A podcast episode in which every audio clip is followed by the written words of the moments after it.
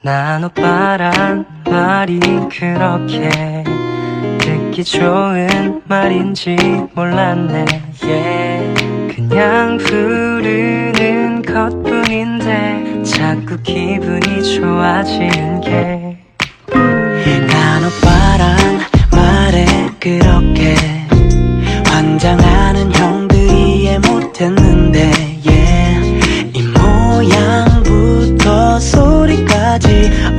어떻게 이런 말이 있나 싶네 yeah.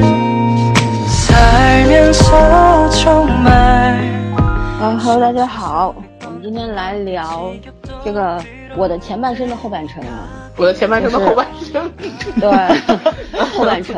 然后上一期我们聊了男性角色、男性人设的设定，所有男性都跑了一遍，对吧？配角没聊，什么宝剑啦， 那什么李锐了，对对对，我这个就没什么还是漏了，不值得聊。其实这种出现，这种李锐这种无无，这个才叫寒门贵子嘛，有什么好聊的？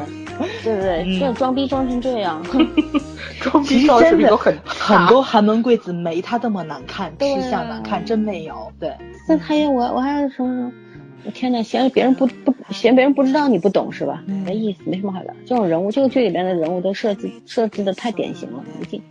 好吧，那我们今天就聊女性，女性。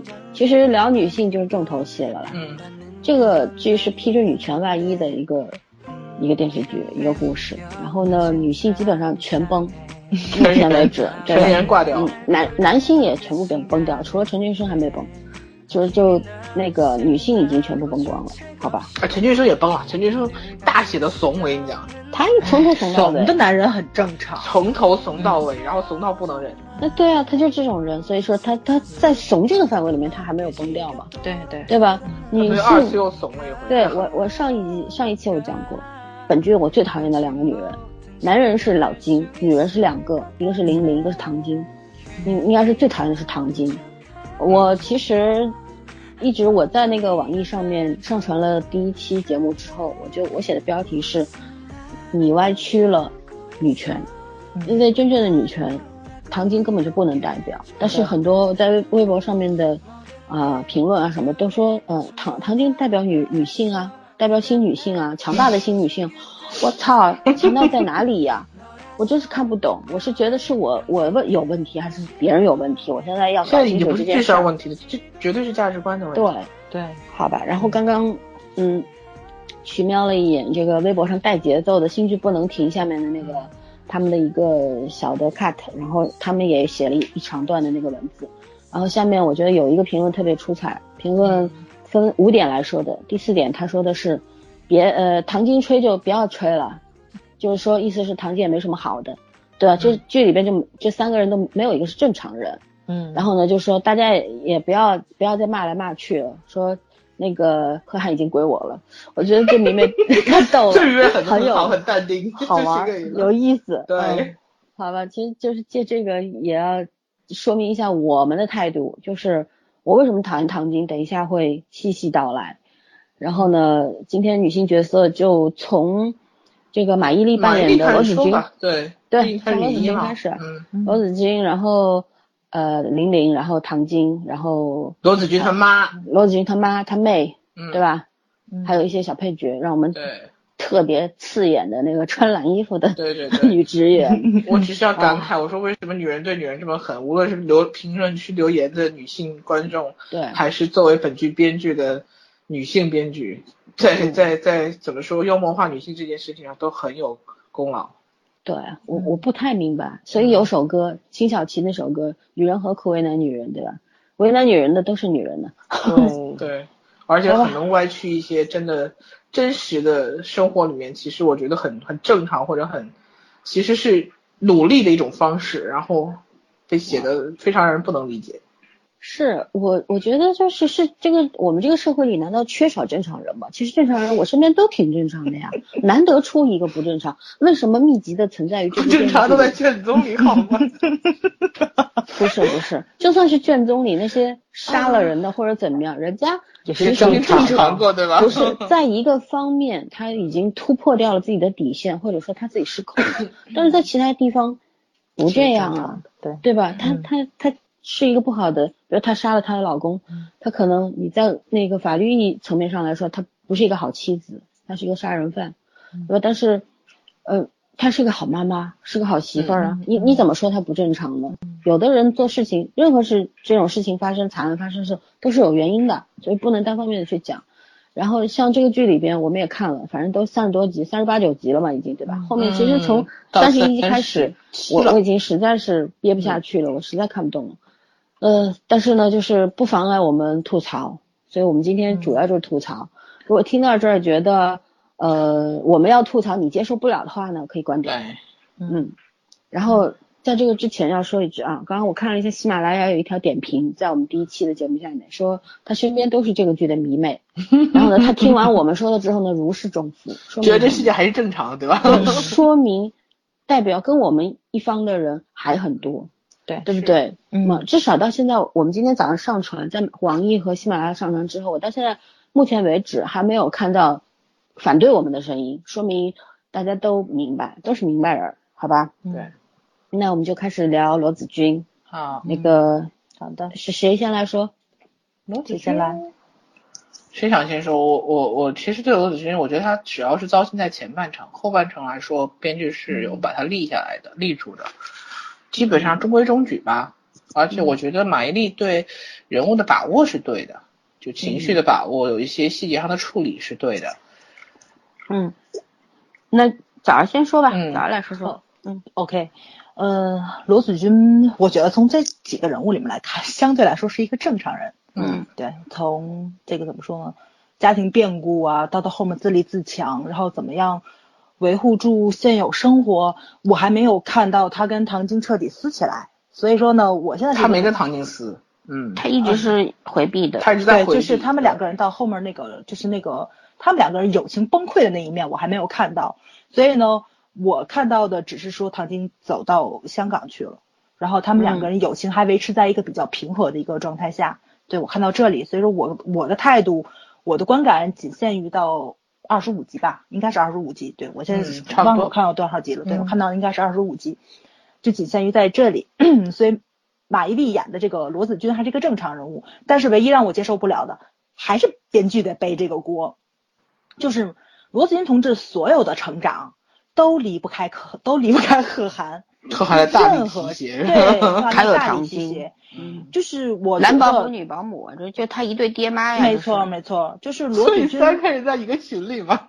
罗子君他所有的那个就是说，呃，他自己幼稚的那一面，然后他固执的那一面，然后他不尊重人的那一面，他觉着自己做的没有错的这一面，所有的东西，我觉得还是跟他自己的自我意志是有关系的。他前面其实没有错，我觉得他就是跟贺涵去吼啊，然后跟那个谁，跟那个唐晶去对抗的一些话，就是有他执迷不悟的这个，肯定因为他如果说这么快就想清楚的话，他应该马上就会蜕变出来了。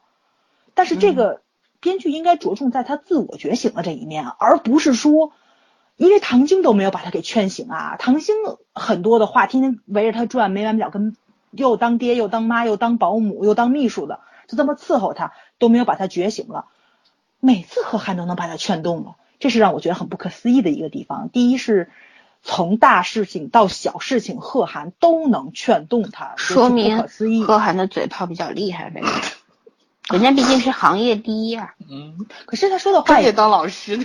可是他说的话 也专业给人洗脑的。洗脑的，对对对。那他应该做教育事业呀，他不应该做咨询啊。咨询也是给人洗脑的，好吗？我因为我得采访采访老孙啊，因为老老孙你做的工作大部分你咋又来给我出难题了去交流？OK，我我不答应 你，我说我。编来来来来来问问问问，对吧？嗯老孙那个是比较高级的，他可能是要去套一些话，或者说是，然后套出来人心里最隐秘的那些东西。你觉得这件事情容易吗？是贺涵这样三句话、两句话就能把问题核心总结出来，然后一步到位就给啪一张纸扔过来，照我去做，绝对能解决的，是这么简单吗？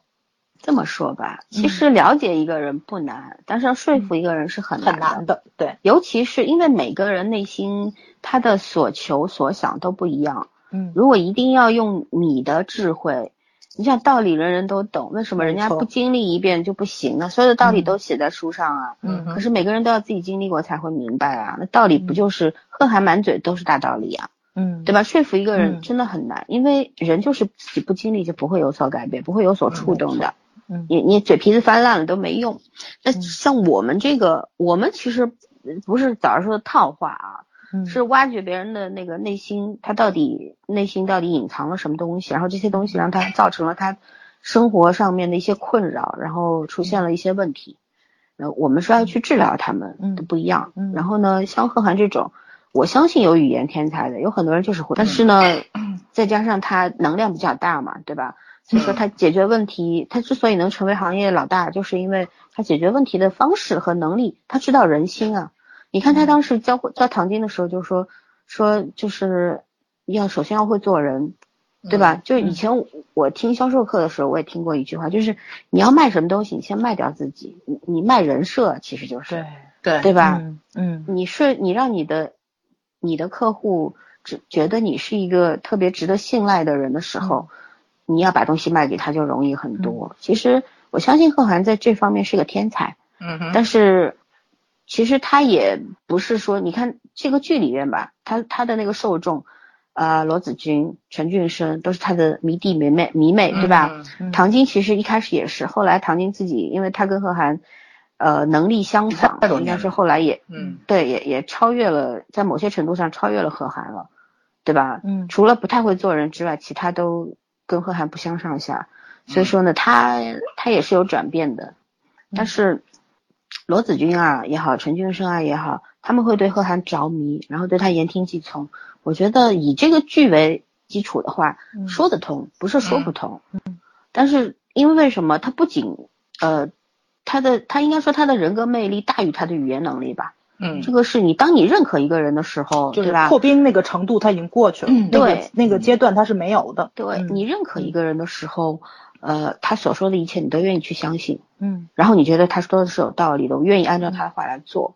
那这个其实就是他的人设卖的好对啊。，就是他这个神化掉这个人物了，还是编剧的问题嘛？对，嗯嗯，现实中可能性并不是很大，对嗯，嗯，那罗子君相关罗子君你就说到这儿哦，没啦。没有没有啊，有有有，我以我以为你还要继续说呢，嗯对，就是所以说这是我非常觉着不可思议的地方，因为我接触的朋友吧，包括大家面对了这种这种人生困境，有什么问题你解决不了，自己执迷不悟的时候，嗯。很多人都帮不了你。我身边所有的朋友都是自己想明白的，嗯，就是我虽然是很喜欢去听八卦，很喜欢跟他们去玩这些东西，但是我起到的作用只是一个陪伴，一个倾听，嗯。适时的会说几句话，骂两句，只只有这个功用而已。就是你让我去解决你的问题，我给你摆出来一二三四，也仅限于我自己的。你也不愿意，听，说白了。对你不愿意听，有很多人跟你说这些，其实就是为了发泄。就是没错没错没错，就是这个。但是他们去解决问题都是他们自己去解决的，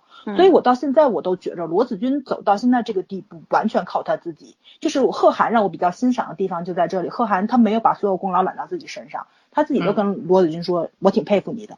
因为就是说，我说再多你不做那是没有用的，真正能嗯做到的就是罗子君一步一步走到这里，他自己的努力，他自己的心胸开阔，他把这些嗯死结扣一个一个解开，是他自己。但是特别麻烦在演员演到了，但是编剧没有展现出来。编编剧那种纠结过程、破冰的过程，然后就罗子君一步一步信任贺涵的过程是没有的，是突然之间的，是一步到位就发生的。尤其是唐晶费了这么大的劲儿都破不了的冰，他贺涵一句话就能破了，这是完全不可能的一件事情。嗯对吧？就是，嗯，就是，呃，贺涵他再牛，他再什么的话，我觉着就是新人贺涵是上帝他，那不是那个什么，对那可那可不是人生导师。对，尤其最逗的是，就是是唐晶自己把 贺涵推到了罗罗子君那里去的，因为唐晶搞不定了。唐晶他搞不定了，他又处理不了生活上、朋友上跟工作上的事情的时候，他需要一个人帮他。正好贺涵有空，正好贺涵是大神，正好贺涵一句话就把罗子君给说通了。他觉得哎，可以用贺涵，非常好用，贺涵上。就这是让我也很无法理解多省事儿啊！对，是编剧太省事儿了，啊，编剧太省事儿了。他应该把这个过程拉长一点。其实就跟那就老三说的嘛，卖东西，对吧？其实你真真正正最重要的过程就是破冰的过程，你冰破了，后面所有东西都很好进行下去，后面所有签约啊什么乱七八糟，你们两个人去谈这个合合作的细款啊、售后服务啊什么东西的。都是一步到位的，就前期是最难的，前期的时间是最长的，最好看的也是前期，你就跟谈恋爱一样，对吧？就是那种暗恋、暧昧，窗户纸不捅破了，他为什么要用八级才去接吻？重点不就在这里了吗？你就是得看这个过程，但是他是很可惜的在把这个就是没有任何展现，他不能说没展现，他是没有任何展现，他把这一步他都去掉了。贺涵直接上就是一个很牛的人物，所以也算变相的把。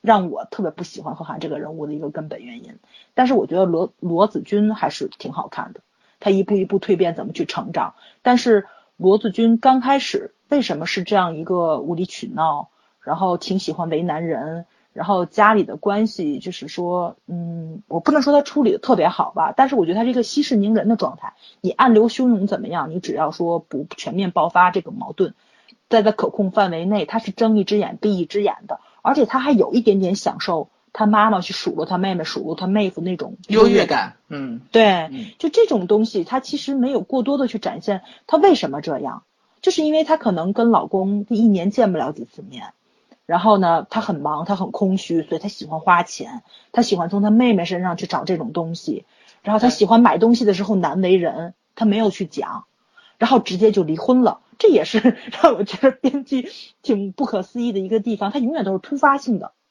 所有东西都是咱们自己试着去理去理解角色，从蛛丝马迹、从细节里面去找，从镜头里面的，就是这种，就是你，因为你看罗子君他后来跟他去卖鞋的时候，跟那些同事去说的那些话，他是一个内心相当明白的人，他知道自己当时无理取闹是为什么无理取闹，他无理取闹，他又想让这些人给他什么，他也知道。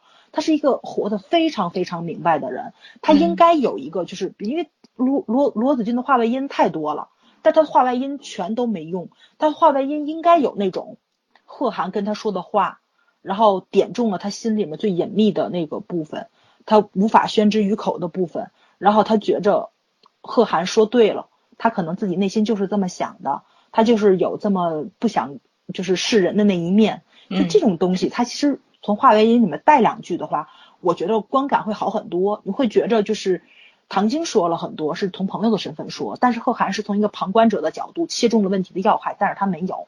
尤其是他的话外音，竟然在唐唐晶跟贺涵两个人还在暧不说暧昧期吧，就有就是那个婚约受阻的时候，他已经开始展现出潜意识他对贺涵的依赖依靠，他喜欢贺涵。这个我倒觉得没有什么不能接受的。他这个，因为他这个是他情感递进，他确实对对对，是一条爱情。你从爱情线上说，是绝对没有问题的。是他跟贺涵两个人爱情铺的还是挺长的，对吧？这其实就是被观众诟病的地方，觉得罗子君这样的人其实跟玲玲没有区别，就是很多人他们触碰了他们的道德底线，嗯，对吧？但是我觉得这个道德底线有点高。说实话，就是他并没有去做任何的行为，就像。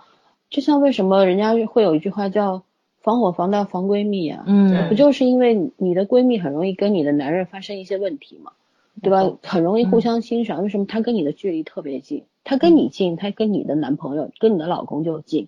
然后恰巧你的老公或者男朋友就是一个超级有魅力的人，你你能够阻止别人去欣赏和喜欢这个人吗？没错。就是这个诱惑，它时时都有，能不能抵抗？问题是在这儿。但是就是被吸引和走出那个那一步是两码事，是两码事。对，就是这个剧里面，罗子君到目前为止，他没有去接受贺涵的任何的他的告白，然后也没有去，说实话，就是在友情这件事上，他并并没有主动的去背叛过什么，他是一直在被动的承受。唐晶这些话里话外、阴阳怪气的东西，他难道听不懂吗？嗯，他只是。就在承受，因为他他自己内心有愧疚，所以说这个人物在后期我觉得还是比较成熟的，他的处事方法，呃，他不是圆润的，但是他是理智的、成熟的，我觉得这一点比较好。对那前期我要从前面开始讲，就是觉得我上来对马伊琍饰演的罗子君，我觉得马伊琍她是一个上海人，对吧？她是上海姑娘，但是她其实也不太明白，可能啊在北京生活太久了吧，或者说 她其实也不太。她因为她可能小时候也不是这种生活在富足家庭当中的一个女孩子，嗯所以说她表现的上海女人这种有点钱的上海女人，她不到位。呃，其实她写演的上海女人有点像八九十年代的那种，不太像现代的。嗯，上海女人我觉得上海人多和嗲，嗯，对对，一直都很精致。你们吃螃蟹一只都能吃一小时的蟹八件，对吧？呃，这个也不一定，我就五分钟，对呀，只吃最好的部分。就是你应该来我们北方，我们都这么吃。对就是说上海女人的做和嗲是与世闻名，对吧？所有人都知道。很嗲，但好吧，但是嗯。她的做和嗲，她不会表现的这么外放的，而且上海女人很少真的会盛气凌人，真正嗯。什么都没有的人才会啊、没错没错。就是我爸嗯。以前说过，我们隔壁的一个阿姨一句话，就说她挣三千块，她就三千块全穿在身上，就他、嗯就是这种是非常底层的人，他他才会这么做。然后他不拥有什么的时候，他就觉得自己因为不拥有，所以自卑，然后因为自卑，他反而要啊狐假虎威，或者是嗯、把自己把装扮的特别有范儿，或者是装扮成一个有钱人这样。但是你说像罗子君这样 生活在这样的一个家庭里面，她老公一年能挣一百五十万，不少了。对于普通的工薪阶层，也没也没有什么家庭背景之类的，对吧？嗯也不少了。然后他为什么他看上去他一开始第一、第二集我真的很讨厌这个人，对啊，我我我。就觉得所有人都太都觉得夸她老公太夸张了嗯吧？他没有陈医生不喜欢他是有道理的，没错没错，但他没有讲他为什么这样，我觉得有点可惜。其实可以深挖一下也不是没有讲，就是他家庭其实就是一个他妈妈到是被宠出来的。对，嗯，对，就是你，你这样当一个人一开始有点问题的时候，你不去遏制他，不去告诉他，然后他就会越来越因嚣张为是陈俊生追的越来，越过分嗯对，他就被宠上天了嘛，然后觉得自己一定不会失去任何东西，会越来越好，他这不就他的口头禅吗？对对？吧？嗯然后我觉得，反正马伊琍对罗子罗子君开始的那个真的很过啊，反正上海女人就是除了我觉我觉得你既然是一个家里只有一台车的人，你怎么敢敢穿下雨天穿六千块钱的凉皮鞋出去？上海人特别精打细算，有很多人说上海人精，上海人精是精在自己身上，不会精在人家身上的。嗯上海人是最早实行 AA 制的人，就是从很早的时候开始。为什么？不愿意欠别人的，也不想别人欠自己的，这样干净。就后来现在我们都在接受这种理念，北方的人，呃，嗯，哪里的人都在接受这个理念。因为我觉得这跟上海的那个整个经商的规模啊，包括这个商业的发展是而且它比有关系的。上海嗯是人家所谓的这个非常西洋化的一个城市嘛，嗯它很早就是接受了很多西方来的这种文明的东西，所以说呢，上海人很特别。我不是因为我是上海人我才这么说，十里但我也有洋场也不是上海叫的，嗯，对，真的不是罗子君这一行的。但是呢，我比较认可她后期的，因为上海女人很隐忍，就是她其实身上她对唐晶的那种隐忍，对自己妈妈，然后对自己妹妹妹夫那种表现出来那种隐忍，其实是上海女人的一种特质，韧性特别足。就是在外面我要光鲜，在家里面我受尽怨气，我会忍。我我觉得这一点是到位的，毕竟她也是上上海人这样的一个背景嘛，对吧？嗯还不错。然后呢，其实我觉得对这个角色我有一点特别不满意的，就是上一期也说过，我他其实还是依附于男人的一个角色。嗯虽然说他后面都是自己爬起来，这个刚刚早上说的说罗子瑜自己的蜕变，对我承认他有蜕变，嗯，呃，但是我觉但是他的得蜕变是依附贺涵，这我特别不。因为贺涵给的指点实在嗯。太多，然后他欣然接受。嗯。我觉得真正成熟起来是，你觉得他说的有道理，我可以作为一种建议和参考，对，而不是我都嗯听他的，嗯。或者你至少在他自作主张为你做那么多事的时候，跟他说一句我不希望你这么做，或者是你做的这个事儿，呃，没有征求过我的意见，没错。好像没有不太有礼过一不貌适。的反抗，对对嗯对，嗯。甘之如饴这一点让我嗯。挺那个的，所以说到底，这就是我为什么说他歪曲了女权。对。真正女性的觉醒才不是这样的，对吧？女性的觉醒并不是说我从一个娇惯的呃这样一个任性的一个家庭主妇变成了一个自己能够工作的一个独立女性，这真的不叫觉醒，这叫顺势而为，叫命运到了这里，你没办法了，嗯嗯，对不对？是我我不不这么活的话，我活不了了呀。嗯对吧嗯？但是真正的觉醒是什么？是你身上那种意识的觉醒，就是嗯我前半生是这样这样过的，我以后不不要要这这样过过了嗯，我不靠男人了，我也不靠朋友，对吧？不是说嗯朋友给我一个工作的机会，我就立刻噔噔噔就去了。去了之后，尤其到后面，我今天吃中饭的时候看到看电视机里在回看，我看了一个片段，就是呃玲玲去问陈俊生说说我没看错吧？罗子君要到我的部门里来，我真的惊呆了，你知道吗？我我就觉得罗子君为什么要去啊？然后那个贺涵和陈俊生两个人聊的时候说，呃，是因为呃不是呃陈陈陈俊生和罗子君的时候聊的说是、说你你学会了。你从谁身上学会了这些独立的东西啊？事业心什么？罗子君说啊，不仅是唐晶、何涵，还有你，对吧？嗯就他是这么说的。但是我觉得这个非常，这个解释非常的牵强。其实不是，一个有自尊的人绝对不会走进去。没错，我就是这个地方，我我可能自己靠自己能力，我要十年才能走到这儿。嗯，但是一个有自尊的女性，我宁可走十年，我也不去。对，对不对？嗯我去，我有有手有脚，我可能去别的，因为他已经有了这个咨询行业的，而不是咨询，就是调研的那种经验，对吧？他也完全去可以做一个呃小商场里边的公司啊那种主管之是那个类的。公司跟后还没有关系啊。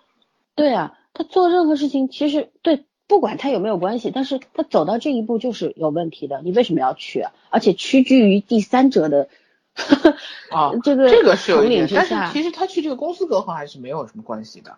就而且刚开始相当于那个那个个咨询下游公公司是没有问题，对，但是他他是一个下游公司，然后呢，他现在这个咨询公司有机会进门的，我是知道同意他这个门槛，我觉得这点的问题不在这儿，而是在于为什么几个人都要挤在一个公司里面。对我我是很烦这个老孙说的就是这个，对，我就说有老孙说有自尊的就是说女性，她不会去，你知道吗？就是说的嗯，意思，我觉得还有一部分是玲玲在那个地方，就是明明是很尴尬的前程，但是我的意思是，如果是个咨询公司，如果不存在玲玲这个原因，我是觉得他可以去的，就是哪怕这个公司是贺涵在，但是我这个我，同意啊。归贺涵没有关系。对，我就我就是说是，玲你玲在一个有自啊尊的女性，你不会自己跑到这个地方去，然后你还要做她的下属，你每天面对的是什么？嗯，你不会想在这个公司里会遇到，而且你的前夫也在这个公司里面。对嗯我就非要最讨厌的把所有事情就是的狗血为了放到一起对为了狗血而狗血，最后连唐晶都去他们公司。我说我说全世界这么多唐晶是顶替贺涵的人，对吗？不是是是也不是贺贺涵是那个最后陈俊生顶替贺涵了。嗯，就是唐晶是为了报复报复贺涵和骆子君去的。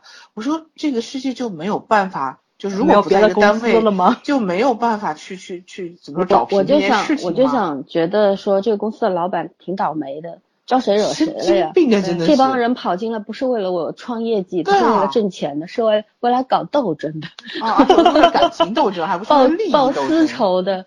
我的天呐，真的是倒了霉了，这个老板。我觉得这个这个编剧这样设定，我真的不知道他怎么想的。嗯嗯，然后站在罗子君的角度上，我我要讲一点，就是罗子君为什么会爱上贺涵，被贺涵吸引。我觉得其实不管虽然看上去挺合理、情有可原，但是我觉得其实是触到了女性的极点。就因为因为你想看啊，回想一下，我们小时候，就当你特别无助，然后呃，你身边的人都跟自己一样特别普通，然后受了一些委屈，你会不会希望说突然来一个能力很强的人？有人帮你扛一扛，说实对，突然天上 降下一个白马王子或者什么样来解救你？就贺涵，其实所有霸道总裁的故事都是都是这样因开始的。对，是 对，就是为了满足女性的这种幻想，对吗？然后，所以所以像国剧里边，我觉得他为什么这个剧要一定要设立贺涵这样一个角色？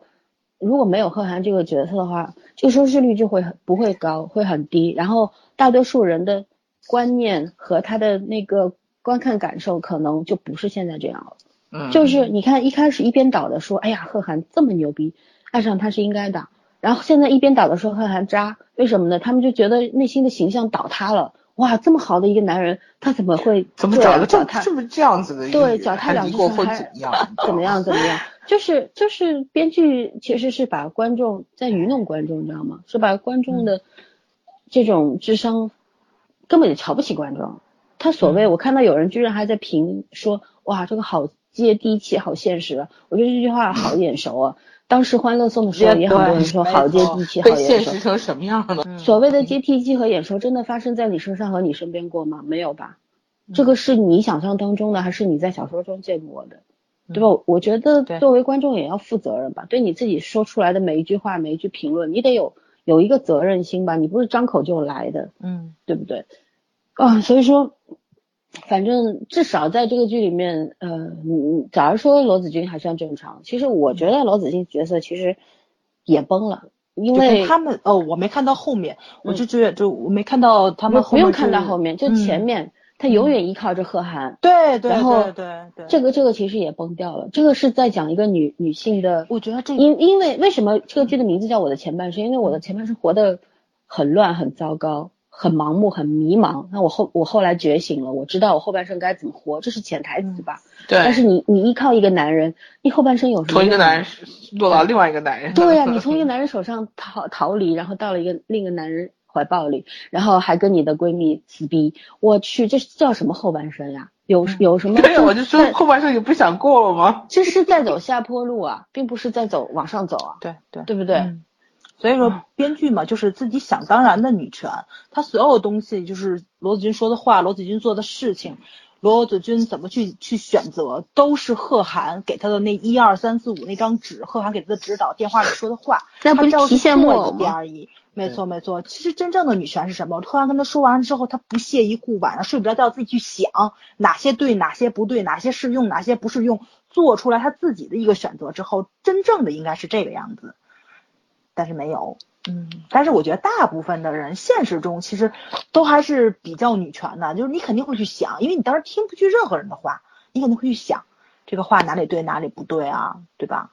嗯，所以我觉得就，呃，怎么说呢？它表现女权的部分不女权，但是我相信现实中女权的女孩子还是挺多的。嗯嗯嗯，起码我们应该平权吧。现在是这样，很多人啊，其实不叫女权啦，不是女权主义啊，嗯。是伪女权，嗯。是妖魔化女权，就觉得女权就是要男人臣服在自己的脚底下。对，我觉得这个不是，所谓女权是因为女性在这个社会上没有权利，或者是她所得到的权利不大大的弱于男性嗯所得到的，嗯对吧？分配到的社会资源和这个社会对女性的这种包容性都非常的低。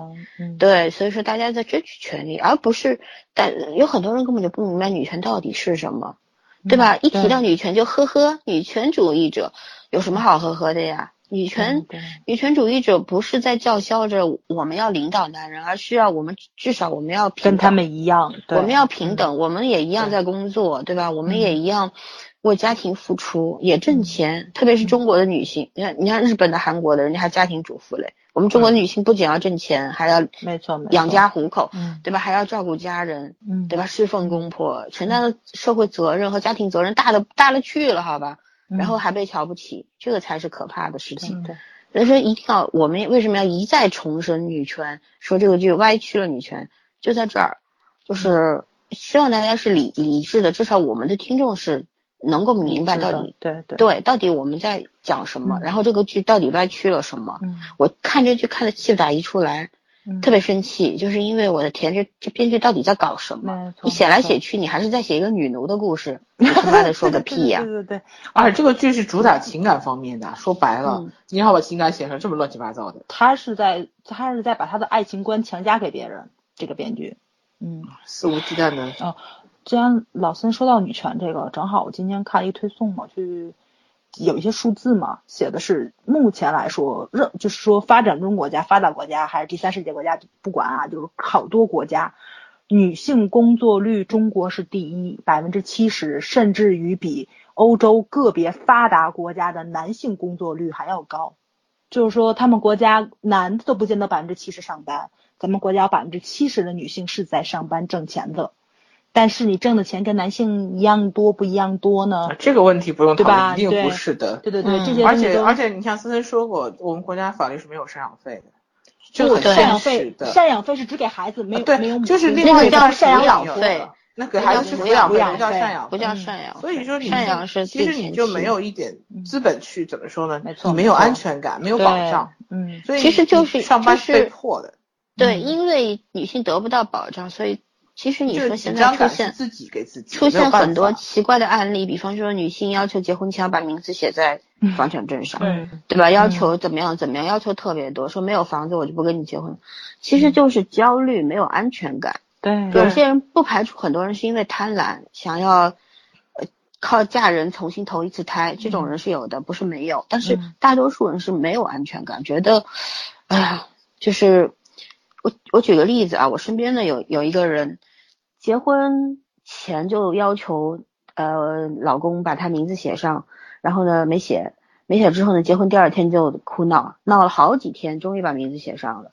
然后我就问他为什么你一定要把名字写上？他说我很怕他抛弃我。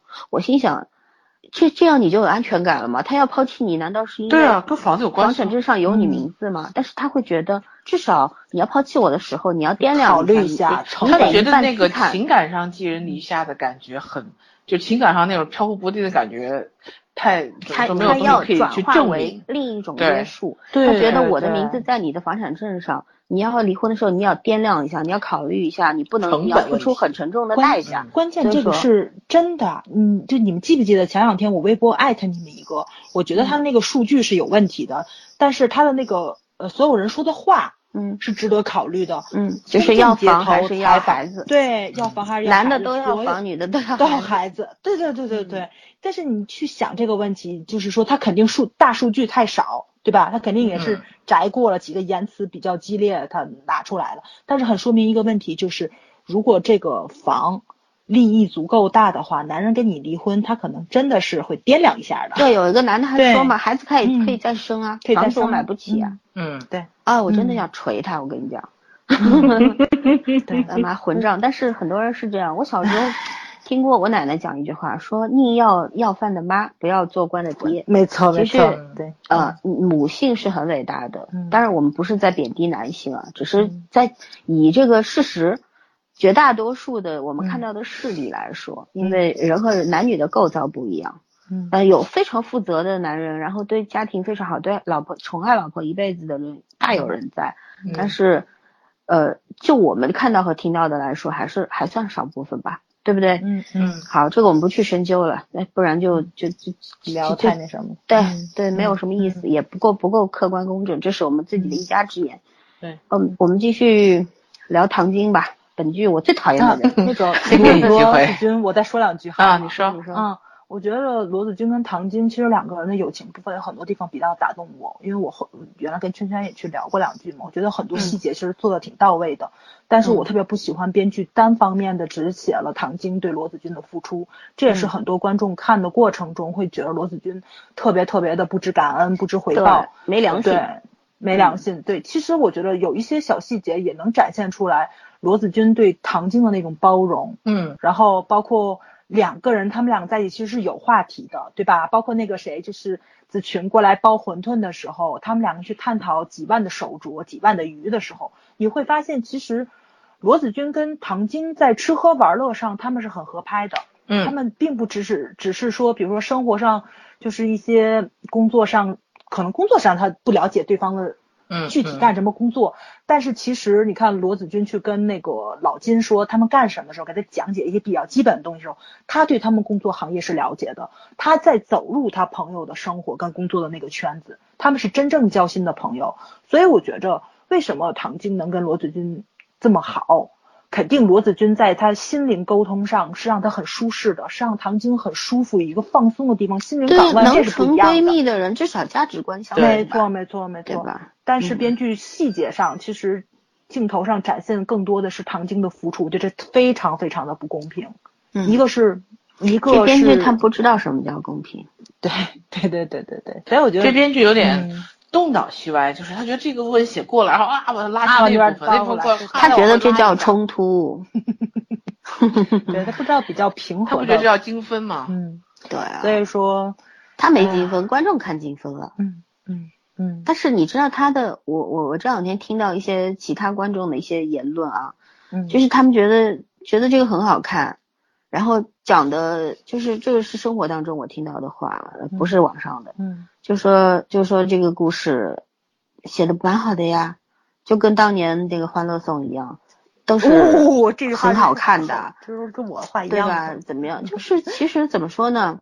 嗯，因为每个人观感不一样，站的角度不一样。像我们其实是属于偏理智的那一类人，嗯不太会用感性的东西，不太会被感性给触动和影响，对吧？就是知知道怎么去分辨，但是很大多数的这种电视观众，其实看这种的，你想看，阿姨妈妈比较多吧，女性比较多吧，对吧？嗯，然后男生也不太会去看，女性就是感性代名词啊。他们会觉得说，就像我昨那昨那个录第一期的时候说，我说我朋友圈一个姑娘，挺有意思，挺好的一个姑娘。她说这世界上还有没有唐晶这样的闺蜜啊？什么什么，超级羡慕罗子君什么的。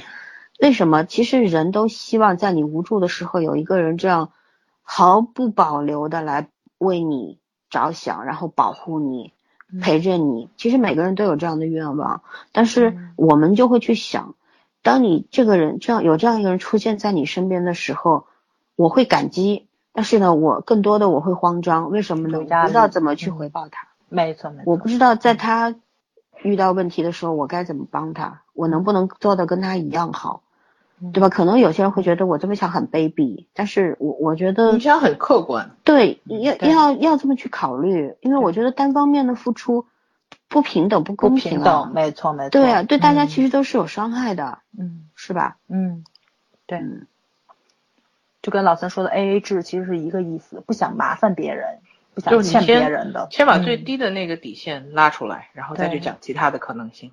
嗯，对，嗯，OK OK，不要那么沉重，聊唐晶吧，开始骂。唐晶更沉重好吗？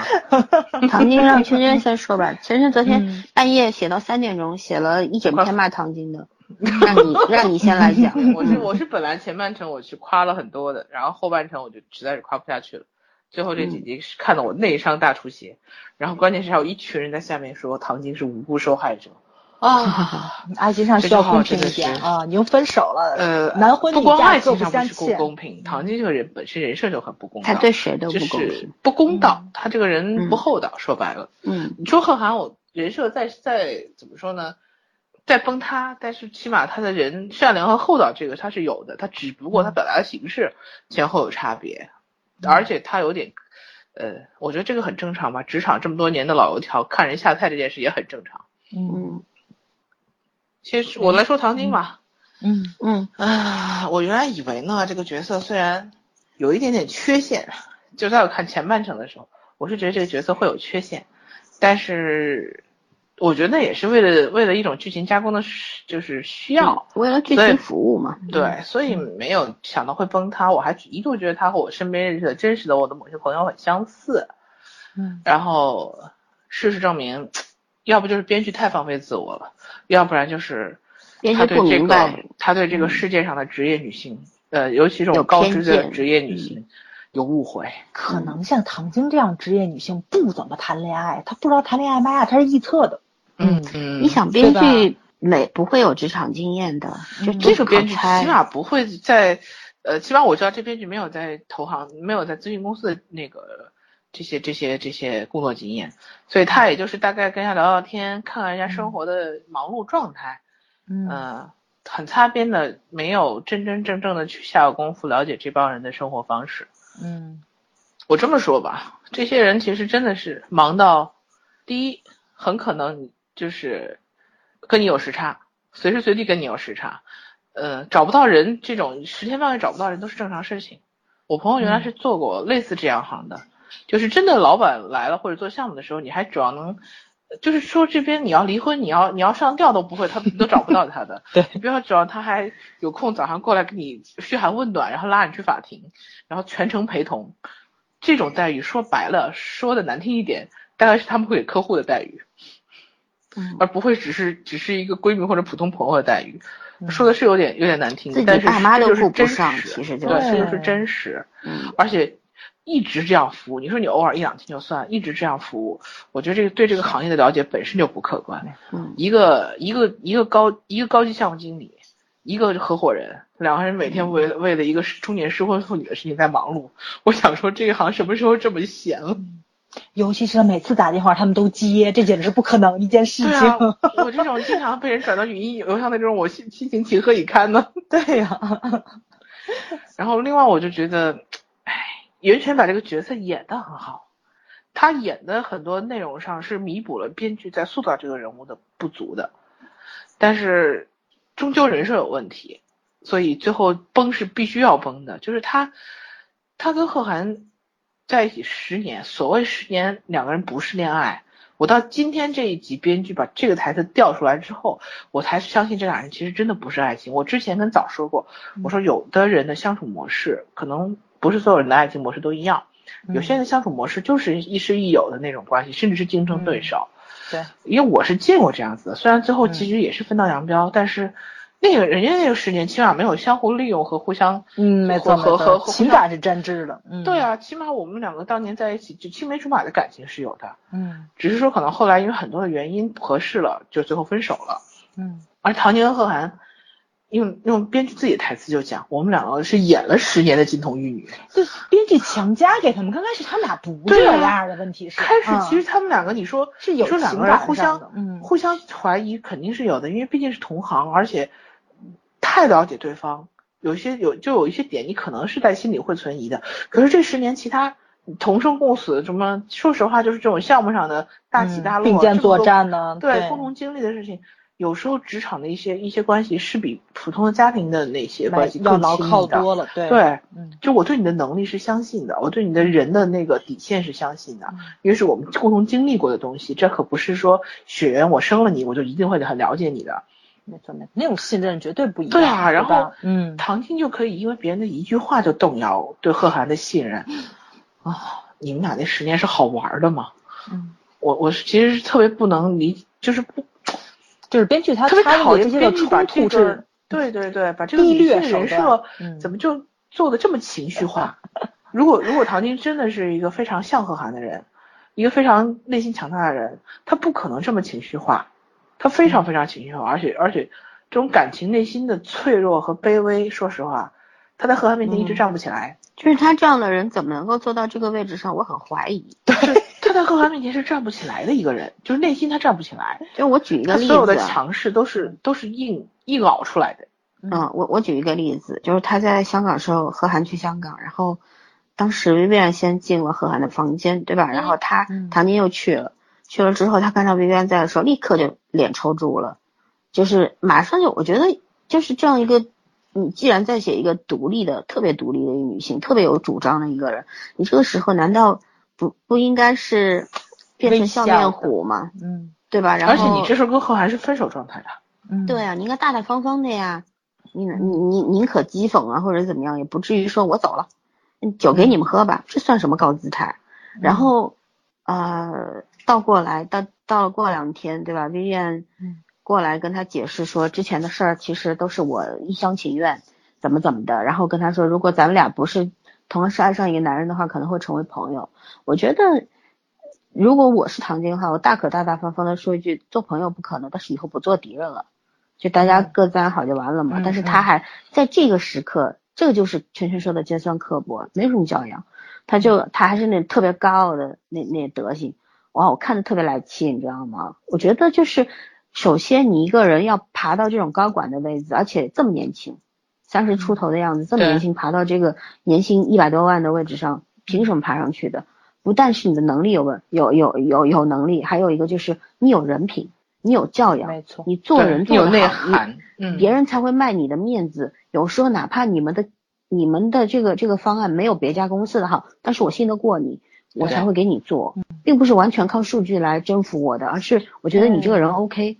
那你说唐晶从头到尾表表现，他除了前半程对罗子君是 OK 的之外，他对谁 OK 过啊？过于斤斤计较了。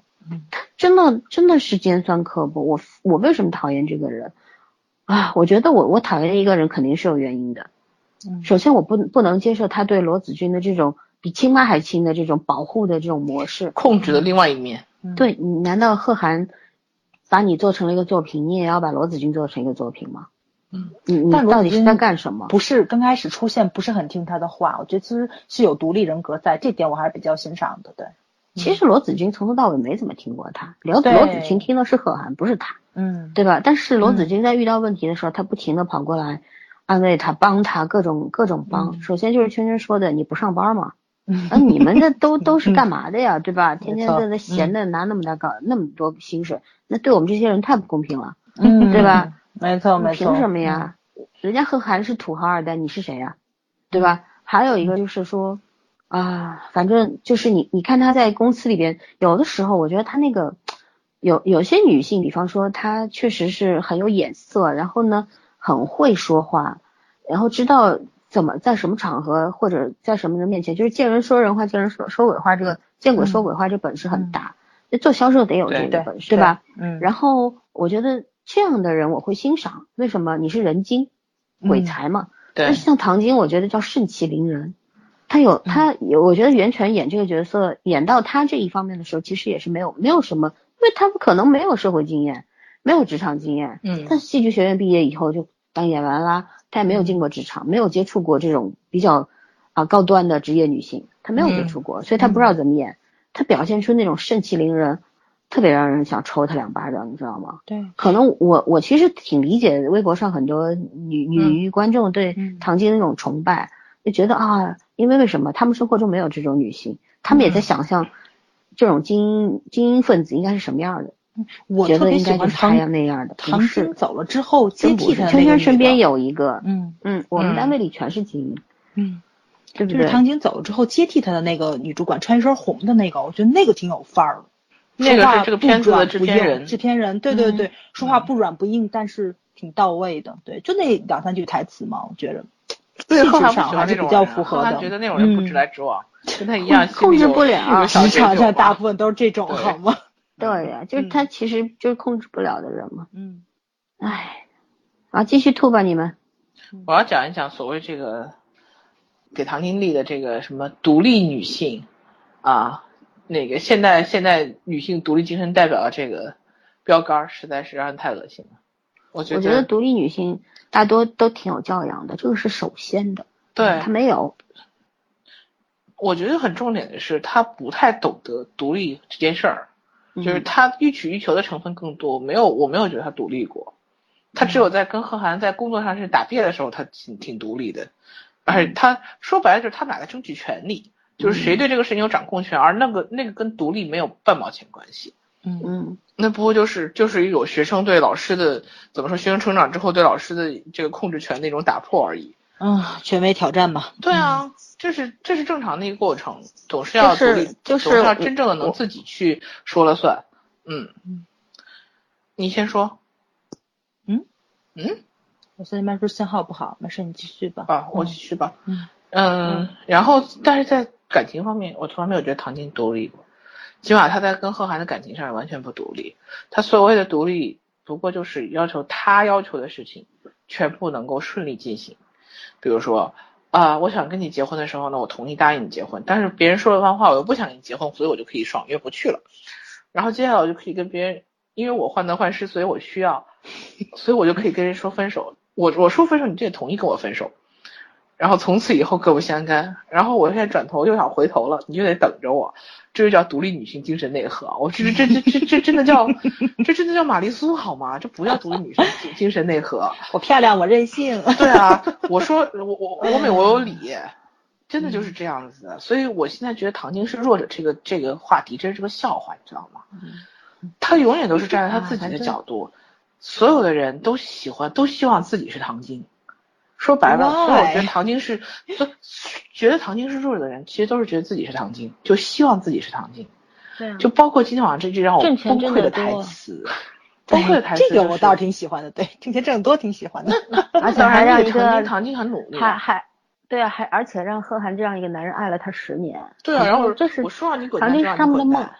对可，是唐晶挣那么多钱，应该展现一下他是怎么挣那么多钱的。就像他从天路玩挣那么多钱，我也想这样。我觉得他应该一天他比你还轻松呢，你上班也就看个剧而已，他还有空出去呢，嗯，对？吧？啊，特别不公平对老二。对，嗯特别不公平 我这上班没有功夫看剧了，我现在好惨呢，我现在。对，你终于换老板了。你要你要感谢你老板，让你终于安安心心的好好上班了。你老板是鞭策你另一个勤奋的人，搞不好哪天就成唐晶龙第二了。no no no no，不太可能。你们公司以后的高高管就是你。不会不会，我觉得我我觉得我们终于可以尘埃落定，继续做我们的小蚂蚁了。我觉得这是一件很开心的事情，没有其没有其他的东西，就只按照自己的行动轨迹先去搬这个砖就行了，不用去干别的了，挺好的。嗯，我现在很满意对这种生活，挣的少，工作轻松，下班不用接电话。嗯嗯嗯，啊，这何止是何止是你满意啊？这这全世界人民都是这要求，好吗？嗯嗯，好吧，那我也我我也来啊，你先说。没有，我就说今天晚上这句台词。我之前如果你们还有有怎么说呢，有各自的想法，觉得唐晶是弱者，那今天晚上他说那句，他说就是贺涵他们两个摊牌说的说的那句话，然后贺涵说我们两个不能在一起的原因是老是给彼此紧张感，就是你、嗯虽然没有要求对方去做什么，但是这种感觉确实是真实存在的。嗯说和罗子君在一起，我会觉得我真实。嗯好，贺涵这句话说的其实也挺渣的，就回来再说。但是接下来唐晶这句话，他让我更崩溃。如果你要是编剧着力把唐晶打造成一个受害者的形象，那此时此地他这句话我就不能理解了。他说我确实是有紧张感，然后我我一直在等待一个女性出现，她比我更强大，比我更优秀，比我更美，更配得上你。如果真有这样的人出现的时候，哪怕我们两个分手，我也还能和你继续做朋友。我想问你，你你喜欢一个男人，你爱一个男人的时候，你会希望你被劈腿吗？你会期待有一个比你更好的人来把他拐走，然后我终于可以不再跟他在一起了，是这种心情吗？关键是这句话完全体现到了他其实罗子君在他眼里面根本不算什么，所以他才会做那么多的事去保护他或者怎么样，因为他觉得罗子君就是配不如他的人。然后是的，重点是不谈罗子君，只谈他自己。他如果真的爱何涵这个人的话，他不能把他当成他桌桌子上一个装饰物啊，不能说有一天有一个呃，可能这个装饰物搁在我桌子上，突然有一天他跟我不合适了，有一个可能装修风格更合适的一个人把它拿走了，OK，那我心甘情愿的送给你，这不是这回 事儿啊。何况呢还是还是有感情的两个活人好吗？我觉得这两个人彼此这十年是用来互相算计的。我不能理解他们两个这十年是什么感情。如果之前我还觉得他们俩只是一种相处模式有问题，那编剧这一句话彻底把这两个人全部给写崩、写挂了，不是写崩是写挂了，就是这种感觉。这样，我来解读一下这句话。我我以前做我们做过一个课题的时候，做一个调研，就是采访了一些被出轨的女性，啊、那婚姻失败的女性嘛。然后，嗯，他们基本上百分之九十九的人都会说说跟罗金呃唐晶一样的话，就是他说他找的那个人根本就不如我，什么都不如我。就像罗玲玲对于罗子君来说啊，就是真就是跟就心态都一样，就觉得这个人什么都不如我。如果那个人什么都比我好，我还心服口服，因为我不如他，所以他他找了一个比我强的人，我还心服口服，我还有有一点安慰，对吧？至少我败的有道理。但是这个人什么都不如我的时候，我觉得我不能接受，我不甘心啊。这潜台词就是这个。就当那些女性当时，嗯、我们有跟她们去交流嘛，就讲到这、这些东西的时候，我说我就跟她讲，我说其实男人喜欢的类型其实都差不多，可能那个人不如你的这个身人身上啊，有你曾经他这个你的你的前夫或者是前男友觉得你身上特别可贵的不同的东西，嗯然后呃你们两个天天在一块儿，然后柴米油盐，你身上这个在他眼里特别可贵的东西被消磨掉了。然后他现在遇到一个人的时候，诶，恰巧发现这个人身上有你曾经的那个样子，所以说他才会去跟他在一起。那未必是爱，只是一种需求，就像你说的，就是对青春的一种回望，对吧？对，啊，所以说其实要站在这个角度上来说的话，唐晶说这话也没什么错，因为他的潜意识里面，他觉得罗子君就是不如他的人。如果罗子君什么都比他强，他也许会有另一种说法，他也不会心的他不会甘但是他会有另一种说法，对吧？但是就我不能理解的就是怎么能可以把一个所谓你的爱人是爱了十年的人，然后当成一个物品，对可以去交换。对，就是人在这种时刻口不择言，我觉得也算是人之常情。但是呢，就是呃，怎么说呢？就是呃，唐晶的这种呃尖牙利嘴、人伶牙俐齿啊，不应该表现在这种地方，不应该表现在刻薄的地方。嗯，我觉得就是这个人物给我从头到脚的感觉就是特别特别没有教养，是是这种感觉。就是我不是说过吗？为什么讨厌老金？就是一个人，呃，没有任何原因的，然后全心全力的对你好，而且老金挂嘴上就是我尽全力了。唐晶也也整，其实他虽然没有说，但是基本上说的也大概就是这个意思，就是你任我任何困难我都会帮你，哪怕我心里不舒服我也帮你，哪怕你说难听话怼我我也帮你，跟老金有区别嘛，在这一点上，嗯，对吧？嗯啊，但是你看他对于安也好，对那个那个叫什么来着？他那个那个罗平是吧？他当时那个另一个同事，然后包括对罗子君，嗯、对贺涵，其实他都有这种一秒翻脸的那种技能的，然后讲话特别不留情面。可能很多女观众就希望自己拥有这个技能，就是我我可以，对，可以在这种被人家欺负的状态下立刻回击。因为很多人，我听过一个朋友说，那朋友特别可爱，他说，嗯我有时候被在外面被那种老阿姨什么的欺负，人家插队，我说他，然后他我我到家里才把语言组织好，但是这个时候已经人找不着了，就当场那个回击的能力没有，你知道吗？只只能自己生气在那边。但是很多人可能就是希望拥有这样的一个技能，就是你欺负我的时候，我以牙还牙，以眼还眼，而且我要把你打得更加鲜血淋淋，拥有这样的一个技能。唐晶就是你有没有你仔细去推敲一下，其实编剧对女性对唐晶这样的职精英女性其实是有误解的嘛？对就觉得精英女性可能就是在这方面就特别厉害。呃，我真心不是，我这、我就拿我们单位的举例子，我们单位女性非常少，十几个吧，呃，可以称之为都是高知，基本上都是博士，对吧？然后呃，从文凭上咱先不说吧，也没有什么值得炫耀的，博士满大街都是。关键是跟他们相处这么多年以来，虽然跟男谈男同事相处更容易，可是跟这些女同事相处并不累不辛苦。为什么？大家嗯都知道度在哪里，知道底线是什么，你不会随意的去践踏别人，然后会最起码那个尊重始终保持在彼此之间。我觉得这种相处模式特别好。这个其实就是你读了很多书，你到国外去读书，你增长了很多见识。这个东西有很多你的你的教育环境、你的成长环境给到你的一个综合素质，对吧？所谓的教养就是。但是你说唐晶的话，我一直不明白，就是他走到这一步，他是怎么走走上去的？就像我不明白贺涵这么一个后面完全无原则的表现，他怎么走到这一步的？嗯嗯，我不明白，你知道吗？有些原则其实是真的是不能丢，他的所有原则都没有了，这个不太现实，真不太现实。是唐晶不是也一样吗？嗯你好好的班儿不上，你天天跑去帮罗子君，罗子君一个电话你就去了，你有原则从吗？刚开始就没原则，对，贺涵是慢慢丢掉的，贺涵这个突然就变得特别没原则对，则。没原则。这个 他永远都是突然的，突然都是突然的，感觉好像就是人生突然大彻大悟了，我什么都可以不要了。罗子君是他们俩的魔，魔障，遇到罗子君他们俩就变了，是吧？对，这过不去的这坎儿嘛，这个如果存在于何伯的信仰里面，我会信的。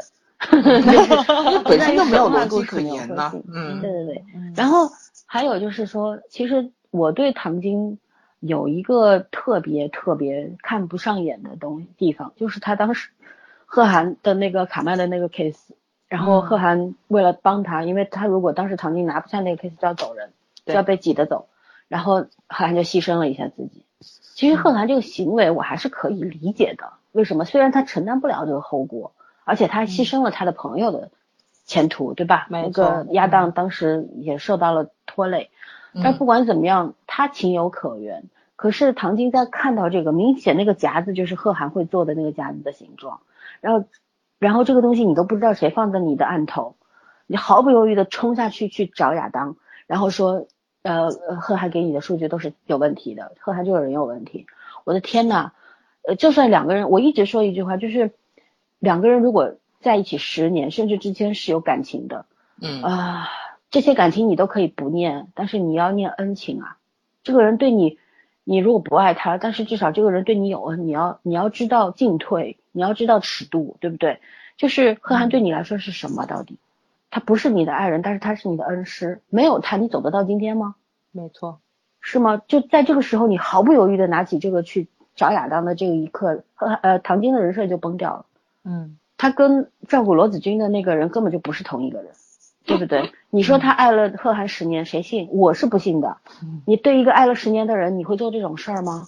我爱了他十个月，我都不会干这个事儿，我会怀疑，我可能会拿这个这个东西去跟贺涵去问一下，或者怎么样，甚至于我就把它直接粉碎掉，扔在垃圾桶里。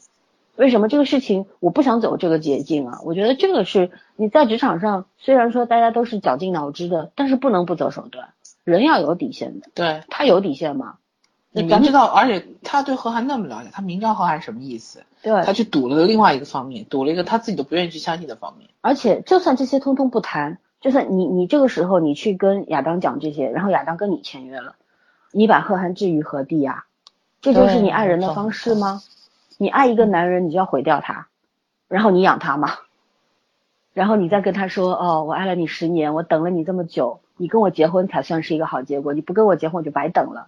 我的天呐，你的脸皮也太厚了吧，城墙那么厚，真的是。嗯，我我我跟你讲，我我真的超讨厌，超讨厌这个角色。啊对啊，我不是说他一直在模仿贺涵嘛，但是我觉得贺涵起码有底气。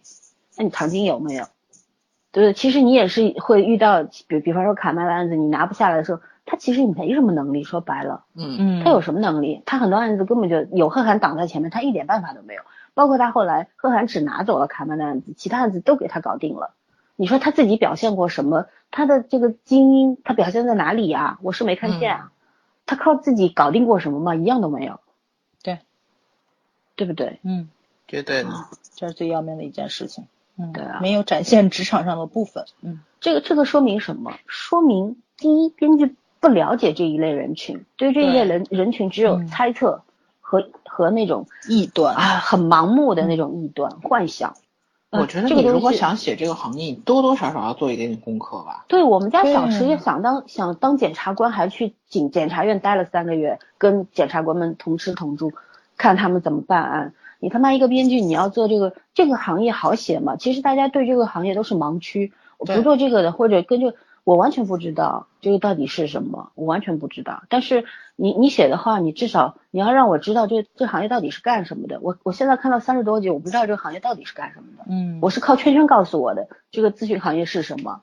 我的天呐，如果如果没有圈圈，我就看得水里雾里，我不知道他在到底说什么，咨询到底是咨询什么鬼，对吧？会咨询离异的。这个片子会那个咨询行业就是咨询离异以后怎么重塑人生的。所以他他所有表现出来的东西，他的咨询行业就是给你的闺蜜和你喜欢的女人解决问题，这个叫咨询。我觉得现在制造问题吧，现在两个人在制造问题，根本不是解决问题，你不是制造出来的问题还解决不了。其实其实他们所谓的调研，我后来自己想了一想，所谓的调研调查公司也好，这个咨询公司也好，就是人你要让别人这家公司的商品得到一个提升，它的销售额提升，然后怎么去包装它的产品或者怎么样，说说白了就是人家本来能能够这个产品出来能卖一千万的，你有本事让他卖两千万了，就是这样一个就是这样一件事，这这其实是一个需要你花费很多很多时间精力。对琐对吧碎会比较多一点。对，因为嗯你要全盘去了解这个产品吧。嗯，什么东西你你你在上面一一个人一天只有二十四小时，你大概差不多要花十六七个小时在做这件事情，哪有闲工夫去干那些屁没错破事啊，嗯。对吧？嗯。你别说像他大部分时们这种，间就是数据分析和报告。对啊，你别说嗯。他们这种，我干我们这个行业，我们是不同门类的，我我们也算精英人士，算专业人士，嗯，但是我们我经常你们也看到我失踪半天人不见了，不是我要失踪的，我的手机在屏蔽区没有信号，我在干什么？我在我在做要查阅各种资料，看卷宗，审讯干嘛调研，就是事情真的，一天如果上班十个钟头的话，十个钟头都在忙，除非我没有案子，除非我没有事干，对我闲着没事干，那是另外一件一一回事，对吧？嗯所以说，你说在职场上的人，你没有说服力啊！你个编剧，你你写出来的人物起码立得住啊，嗯对吧？你就像奇怪搭档，我们就说刚刚结束奇怪搭档，检察官他就是他展现了呃那个检察官也好，搜查官也好，包括那个女主也好，他们都在那个里边天天见见那个嫌疑犯、见罪犯、见这些涉案人，然后几几天几夜没法洗澡，什么头发油的要死，是吧？然后睡觉也没时间睡，这个其实所有的点都在展现这个行业这个检察官多么的辛苦，对吧？他们要有大量的大量的案件要去办，很很很那个，包括吃成眼的被告人，你看检察官还去抓人呢，自己去打呢，闯人家灵堂干嘛的？这是职场部分，但你这个剧里边一点职场都没有，你怎么说服我呀？嗯嗯对吧？嗯，我觉得特别搞笑是，他们去客户的那个，就是那个公司里面去拿了两箱爆爆果给他们，我当时都快笑喷了，你知道吗？所以卡曼就是卖爆爆果的呀。关键是就是就是食品公司嘛，让你了解我们公司的产品不会送你单一性，应该是所有。嗯，对吧？所有，尤其是从包装到那个，就是你这个食品，我估计他们可能都要都得去研发部那边去溜一溜吧。他们有调查，他们要了解，所有的数据肯定是要有的。没错，对你，你必须要了解这个行业，这个公司它所有的流程，然后它的产品到底怎么样，你才能给出一个客观的数据。一个参考值，没错，对吧？嗯，而这个小孩子、小学生都知道的事儿吧？我的天，你忽悠谁呢？就是，而演的特特别儿戏，又特别搞笑，觉得这这事儿演员也不该背锅，这就 是编剧的编剧的锅，对对对，对吧？嗯嗯，情节上的一些让人出戏的地方，觉得挺好玩的，反正是，嗯嗯嗯，哎，反正他歪 歪曲了这个职业女性。然后说到女权啊。唐晶其实，在很多的女性眼心目中，代表了女权主义者。为什么？她独立，她自强，因为她挣得多，挣多，长得漂亮，对，什么都好，开宝马，穿穿名牌，对吧？嗯啊，打着飞的，天天都是，是吧？又又有又对闺蜜有情有义，什么什么什么的，完全符合部分女观众对女强人的那种幻想。好，脑补，但是。所谓的女权主义，我们刚前面已经讲过了。女权主义不是女性压倒男性，而是女性和男性平等。嗯，但是我觉得唐晶的那种盛气凌人啊，她她就是在争取一个压倒性的位置，我就是要比你牛逼，对吧？她对罗平那种啊，甚至于她对同类的那种，我的天呐，她对贺涵也一样，对吧？那这这个这个难道真的叫女权吗？我觉得这个编剧也好，观众也好，对女权有误会。哎，误会大了去了，还对对对对。哦，你说到这个，我记得以前圈圈给咱讲过一个故事，不知道你有没有印象？就是圈圈的那个基友，就是呃，跟唐晶差不多的这个，他们那个大厦里不有很多。外国的企业嘛，在在一个电梯里走上去，然后那帮老外对吧？用对在评价女性嘛？对对对对对，因不知道用用哪国的语言，反正是反正就是哎，意大利语和西班牙语对吧？对对，比较小众的语言。因为意大利和西班牙语其实可以互相猜的。嗯，对，欧洲那些人很多人都是因为国家近嘛，都多多少少都会两三国语言都很正常。他们会觉着啊，可能英文比较那个常用，你听不懂，小语种呢，对吧？对对对。然后他基友下电梯之后，好像甩了他们两句，这才叫女权。没有，是他们下电梯的时候，然后集体下来，我基友在后面跟他们讲，打了个句招呼，然后这帮人就傻掉了，电梯里面就关了。嗯，对 对，这叫真正的女权。然后你就你冒犯到我的时候。然后我比较委婉的提醒你，下次不要在电梯里面再做这种失礼的事情了。就这种是真正的女权，对。但是我觉得可能是编剧误会掉一些东西吧。哎，观众也有误会，这些有部分女观众就觉得所谓的自强，嗯，对吧？所谓的呃自尊，然后所谓的骄傲，呃，因他们没有那种具体的那种认定，然后不知道这东西到底应该怎么去展现或者怎么拥有。然后呢，当这个角色展现出这些东西，他们觉得，哎，对了，就是这个，好吧，就误会大了去了，嗯嗯，对吧？我我我是觉得说，其实我这个有深刻体会，我不知道有没有跟你讲过。我说我有一次在一个刚刚加入到一个群里边，去微信群，然后人家问你你多大了？呃，进群要报报置自己年龄什么的嘛，嗯，我就说，我我我八五前，对吧？然后他们说结婚了吗？没有啊，我其实。有些事情我觉得没有必要设防，事实就是事实，这东西对我没有杀伤力，你觉得怎么样？跟我没有关系。然后有一个九零后就跟我说，他说，啊，他说，哟，那你还没结婚呀？他说我们群里有一个人跟你同年的，孩子都好大了。我说那又怎么样？然后他说那你有男朋友吗？我说有啊。他说赶紧嫁了吧，别挑挑拣拣了。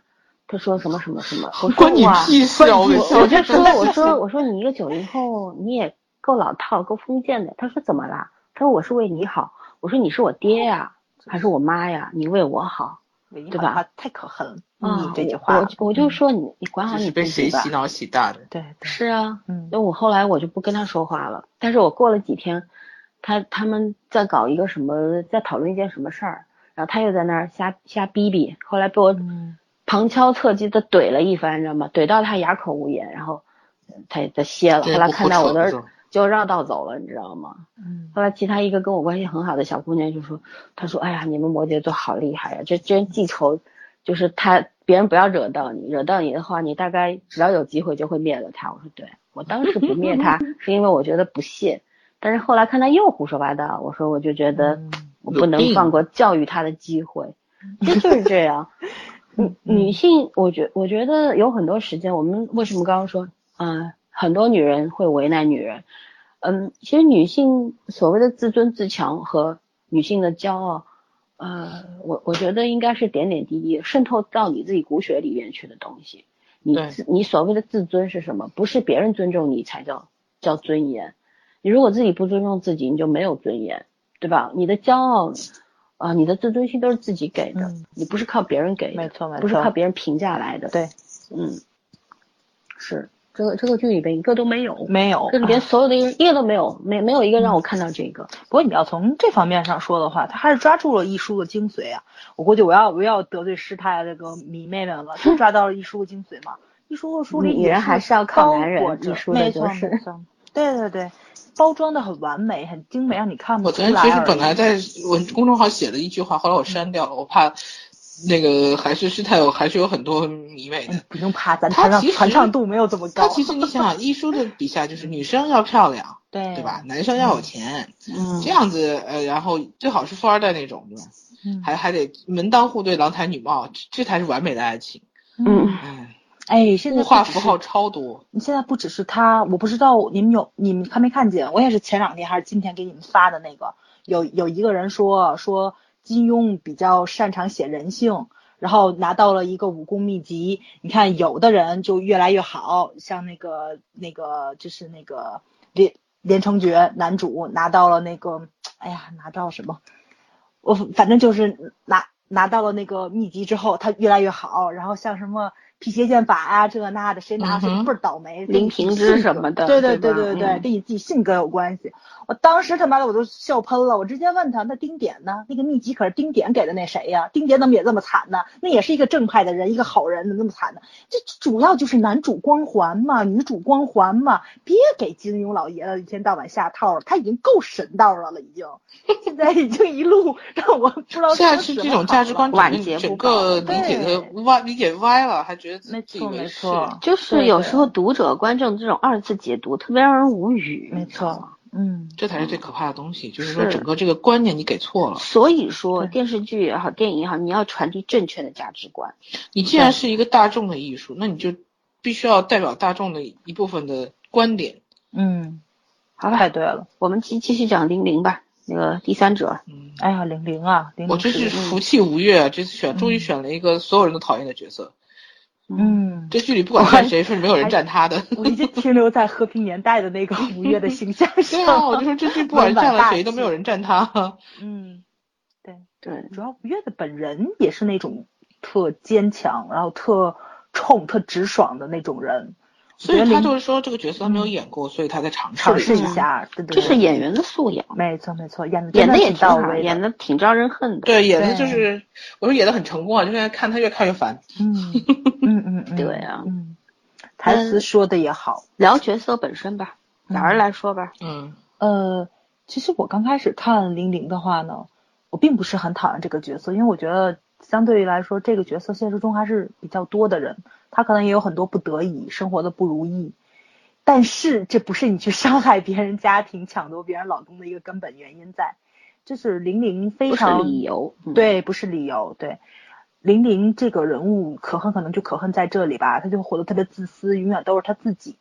包括到现在，我都觉得她可能不爱陈俊生，她只是找他了一个靠山。他要饭票啊，没错，给他儿子找一个依靠。嗯嗯，任何女人爱一个男人的话，都不会这么冷静的去算计，然后去想一些付出回报，对吧？这种回报率的问题，大部分女人都不会这么去做的。她能够去分析这个得失利弊在，就是任何事情，就是她第一第一反应都是愤怒，但是她任何话都不说，这口气立马咽下去，就会换。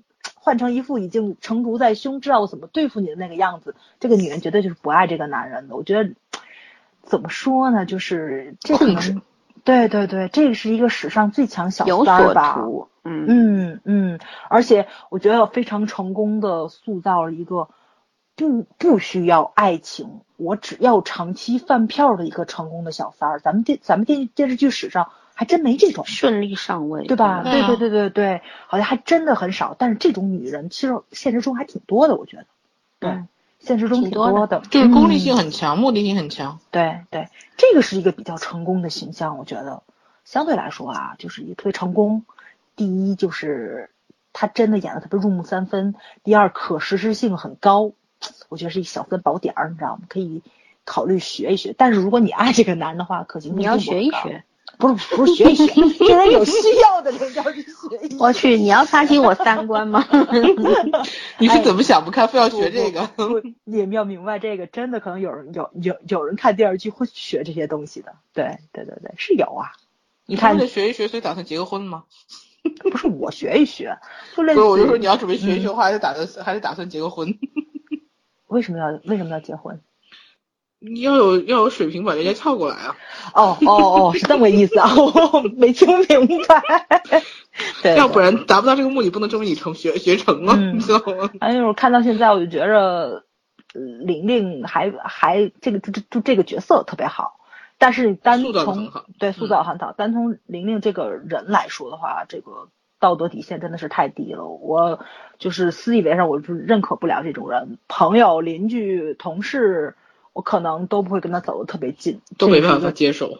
对，都没有办法接受。对对对，嗯，他是一个极度自私的人，无耻之徒，这就是一个。没错没错，在教育孩子的问题上，我觉得他可能也是走入了一个特别极端化的一个地方。对啊，你就是这两集不是那个嘉青跟平儿吵架嘛？嗯嘉庆对说你妈是个卖鞋的，嗯说然后平儿说我妈漂亮，他说漂亮不是也离婚了吗？对，我去，这孩子居然还很自豪，你妈把把别人的妈给撬走了，没错你，怎么教育孩子你看？平儿说的话就是不伤人的话，证明很多伤人的话他是没有听过的。小孩子嗯其实很多话是学大人说的，对所以我特别喜欢平儿在这里。平儿真是一个极度阳光的小帅哥，就是这个，我觉得这个编剧很偏爱这个孩子呀。但是嘉青真的是说的很多话会让我觉得超过他的这其实就是有嗯编剧没说编剧的很多是那种小心思在里面，就他嗯从孩子身上反映妈妈的品质，说白了就有点这个意思。孩子是家庭的名对片，，对因为你想嗯，就是平儿他爸爸也没有怎么尽到教养的责任嘛，说白了就是妈妈在教。对，然后我就特别喜欢那个陈俊生，然后说让嘉青去想一想你自己哪一句话说的不对，自己去思考，让他在屋子里面去发展。然后呢，他自己把自己的儿子抱到怀里，跟他说的是这些话不要跟妈妈说，因为这个话不好听，嗯会伤害到妈妈。哦，我觉得就是陈俊生他们这一家子，不管这家多么鸡飞狗跳，从爷爷奶奶对他爸爸嗯妈妈，甚至于外婆跟他那个小姨，其实对孩子没有任何本质上的伤害。就这个家庭就是一个很普通的家庭，就任何鸡飞狗跳都有。他们会去但是在孩子考虑教育上孩子的那一方没面。错，对对对对对，嗯，这个还是我对编剧比较比较满意的地方，他没有走入一个特别狗血的一个怪圈里面去，但是这个把所有狗血都加在玲玲身上，也是算是算是比较符合人性跟现实吧，但是我觉得太丑恶了，有点接受不了。对，嗯我其实一直觉得，愿意去做第三者的，无论你是出于爱情还是出于某种目的，嗯，我觉得首先这事儿不光彩。谁说第三者光彩？那他妈的，那我就绝了，觉得他是是吧？这然后还有嗯，这这编剧就在剧名给你设了一个这样的人设嘛。其实这是一种盗窃行为，对吧？属属于别人的东西，你要拿到自己你是去偷了别人的人生啊，其没错实就是对对，嗯，不属于你的，你为什么要抢？对吧不？应该觊觎。嗯你就像我们上一次不也说过嘛，就是如果你你爱上了一个人，然后你特别特别特别爱他或者怎么样，你完全可以等到他真的跟他分手，如果有耐心的话，你就等喽，嗯，对吧？虽然这个很难，或者你就斩断自己的情丝嘛。嗯，好，世界上长两条腿的男人多了去了，你非他不可吗？或者你单身就不行吗？辈子就是暗恋就可以啊，你对啊在心里喜欢也没有。很多人是没有这么高洁的想法的嗯。就我我看到过有些小三，就是他讲出来的话特别匪夷所思，你知道吗？嗯就是完全超出我对对女性的那种想象。就是我就当时很就是非常惊讶，听到有些言论的时候，觉得啊，大家都女的吗？嗯，为什么你会这么想？我我想不通，你知道吗？就觉得为什么人会这个样子？但是后来就就是看到，因为我们做那种做那种调查之类的做多了嘛，甚至于在知乎上面，就是不是有曾经有一个问题嘛，就说就是一个一个小三儿写的，然后他写了一句东西，然后他说，嗯，爱情没有先来后到，就是被爱的那个人才是正室，不被爱的才是小三儿。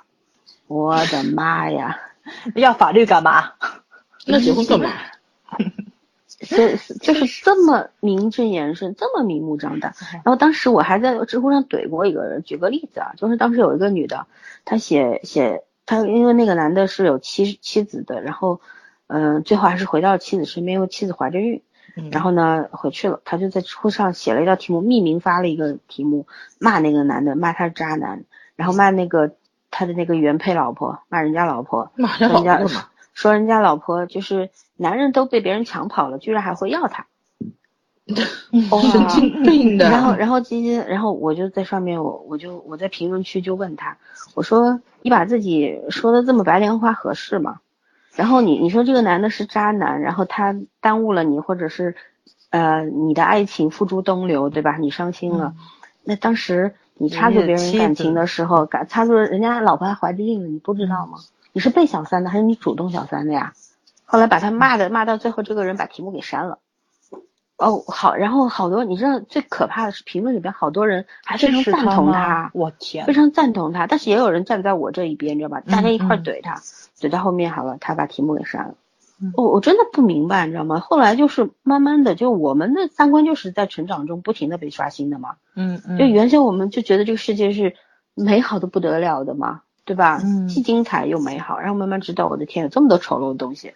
尤其当我干了这一行之后，我就觉得 人性陌生，病深不可测，是吧？赢了已经，这一声叹息啊，嗯，没啥可说的。嗯，就是只只没有更差，没有最差，只有更差，就是这样。也没啥不能理解的了。所以女孩女性被一直被低估，然后被这个整个社会漠视，我觉得有时候也有些是有些这种人做出来的。其实，如果大家都自尊自爱的话，你自然就会得到尊重。你不尊不不懂得自尊自爱，你有像你像你说那个知乎上那个女的提这个问题的时候，她觉得自己特委屈，她还跟这男人睡过或者怎么样，她觉得自己我都付出这么多了，你怎么会这样对待我？我的天呐，她完全就没有想过，人家的老婆肚子里怀着孩子的时候，你去睡别人的男人，你你的你连最起码的做人的那个。到底线都没有啊，你人性都没有啊，你还去质问这个男的为什么这么渣？而且当你写这个题目写出来的时候，我觉得你已经不是人了，你还好意思问别人为什么不干人事儿？哎，他就没有这种认知，他不是个正常正常人的认知。所以早儿刚说玲玲是这个小三里面的啊，算是一股泥石流对吧？至少他算是很有计谋吧，是很有计谋啊。嗯。他太了解陈俊生了，也知道怎么样去绑住、捆住一个男人的心。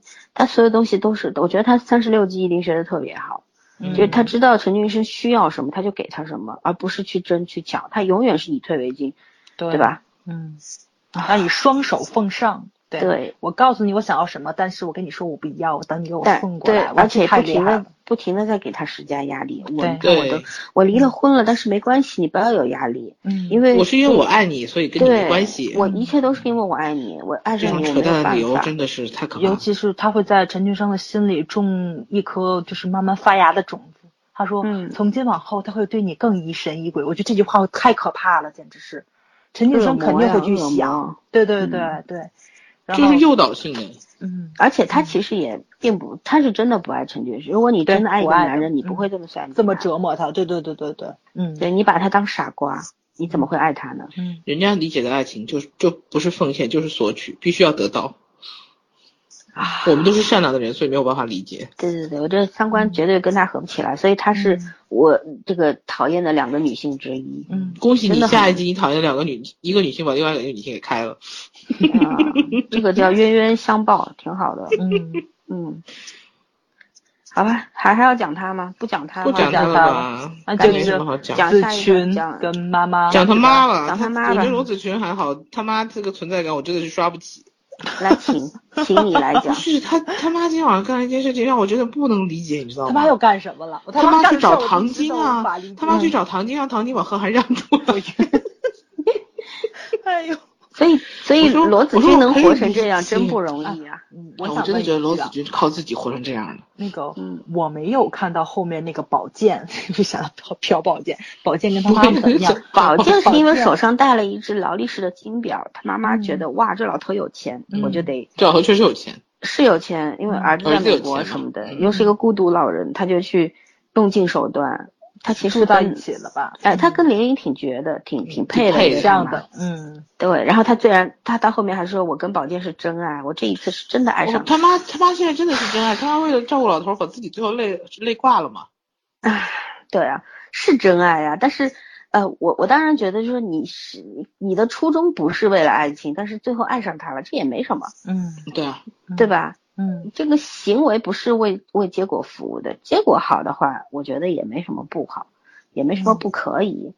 但是他在孩孩子的身上，你看他其实包括那个白光和子嗯群闹成那样，他也是功不可没呀，整天骂女婿骂的狗血喷头，瞧不起人家是，你瞧不起女婿，你女儿能瞧得起女婿吗？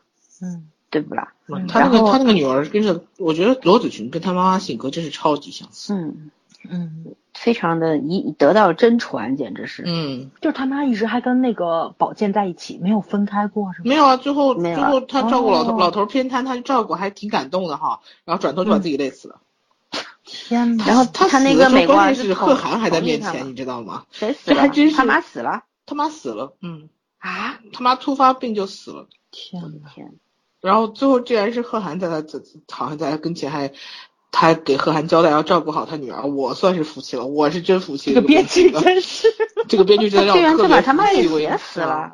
死了，他妈就是照顾老头太累了，你上年纪人心梗什么脑梗都很正常。他妈不是号称才五十七岁吗？五十四十多岁一堆脑梗心梗不在的好吗？不是他，他其实他当时说他妈妈只有罗子君说他妈妈一直都说他七的时候，对啊，我我有点懵，我想罗子君不都三十多了吗？他几岁生的他两个女儿呀？私生嘛，我都怀疑是私生，给你讲。哎呀，这个剧实在是喝了多少狗血写出来的，不是我站着真的狗血写特别的佩服这个编剧，你知道吗？就是就是觉得我们一直说原生家庭对孩子影响非常大嘛，他妈妈这样，就是所以说罗子君活成所以这样，其实我有时候太不容易了。我觉得罗子君很崩溃，就是说在那个选择离婚的时候很崩溃，我也是能理解的，嗯，因为他毕竟他家庭是这个样，他肯定对家庭还是有很大期待值的嘛，对，所所以他对。他对陈俊生很依赖，然后就是其实是有点叫什么百依百顺吧，嗯。嗯，对，对，还是被玲玲撬掉了。他的所有的他家里人都要仰仗陈俊生的照顾，对吧？对对对，每个人他他做的这些事儿其实都是有原因的。像罗子君，其实我是可以理解他的。他不管他以前多么糟糕，其实我还是可以理解他，他情有情有可原，只是我不接受他。对，但是像罗子群这种嘛，就是我们上次分析过了，他就是要改造一个白痴，对吧？就这种，他本身就是个白痴，好吗？对。想做个浪子哎，他后来，跟那个理发师怎么样了呢？没有啊，分手了。然后他姐给了他的点钱，然后让他去租个门面店干嘛去了？我没没没。我好像看到说白光去老卓的不对，白光是贺涵给他弄到老卓那儿去的，打工去，然后因为罗子君跑到什革面了。么没有跑到那个哪儿，跑到那个那个那个深圳去找那个那个那个那个理发师的老婆了。嗯，然后结果就没有办法，白光他们住的房子又没有钱付房租，他们被撵出来了。然后贺涵就把他扔到老卓那儿去了。老卓说：“你在这儿给我打工吧。”然后说：“孩子我帮你管什么的。嗯，哇，老卓和贺涵简直是一对活雷锋啊！对呀，老卓老卓今天直接捅贺涵一刀，捅的太爽了，你知道吗？笑死了。老周说贺涵什么什么人失去理智，不就是个动物吗？我其实觉得兽性大发我跟你说然后，我跟你说，最后最近这两集剧情就会把人看到彻底精分，你知道吗？嗯，你不知道编剧是站谁的立场了，甚至他一个思路方式都都都都是不统一的，所以我他真的觉没有立场得这个，他就是他最后他最后嗯真的就就是已经傻，已经疯了。他这他不是傻他是疯了自己疯了吧？没有，他写了三年，最后这个大结局据说写了半年，我怀疑他中间肯定是有很多调整啊自什么的我推翻的这种地方，所以会不是自我推翻，是很多推翻，所以到最后就是成了一个这样子的。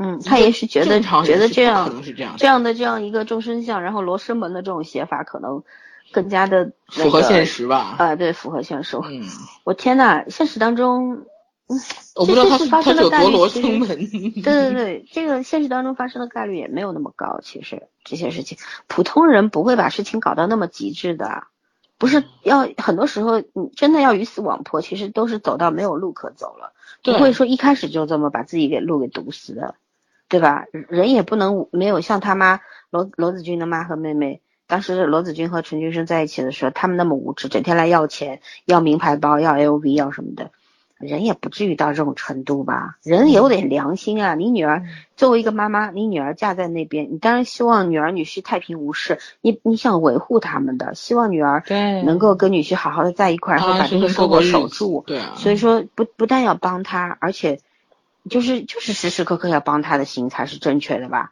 然后你整天要去要东西要钱，我的天呐，啊，这是妈妈。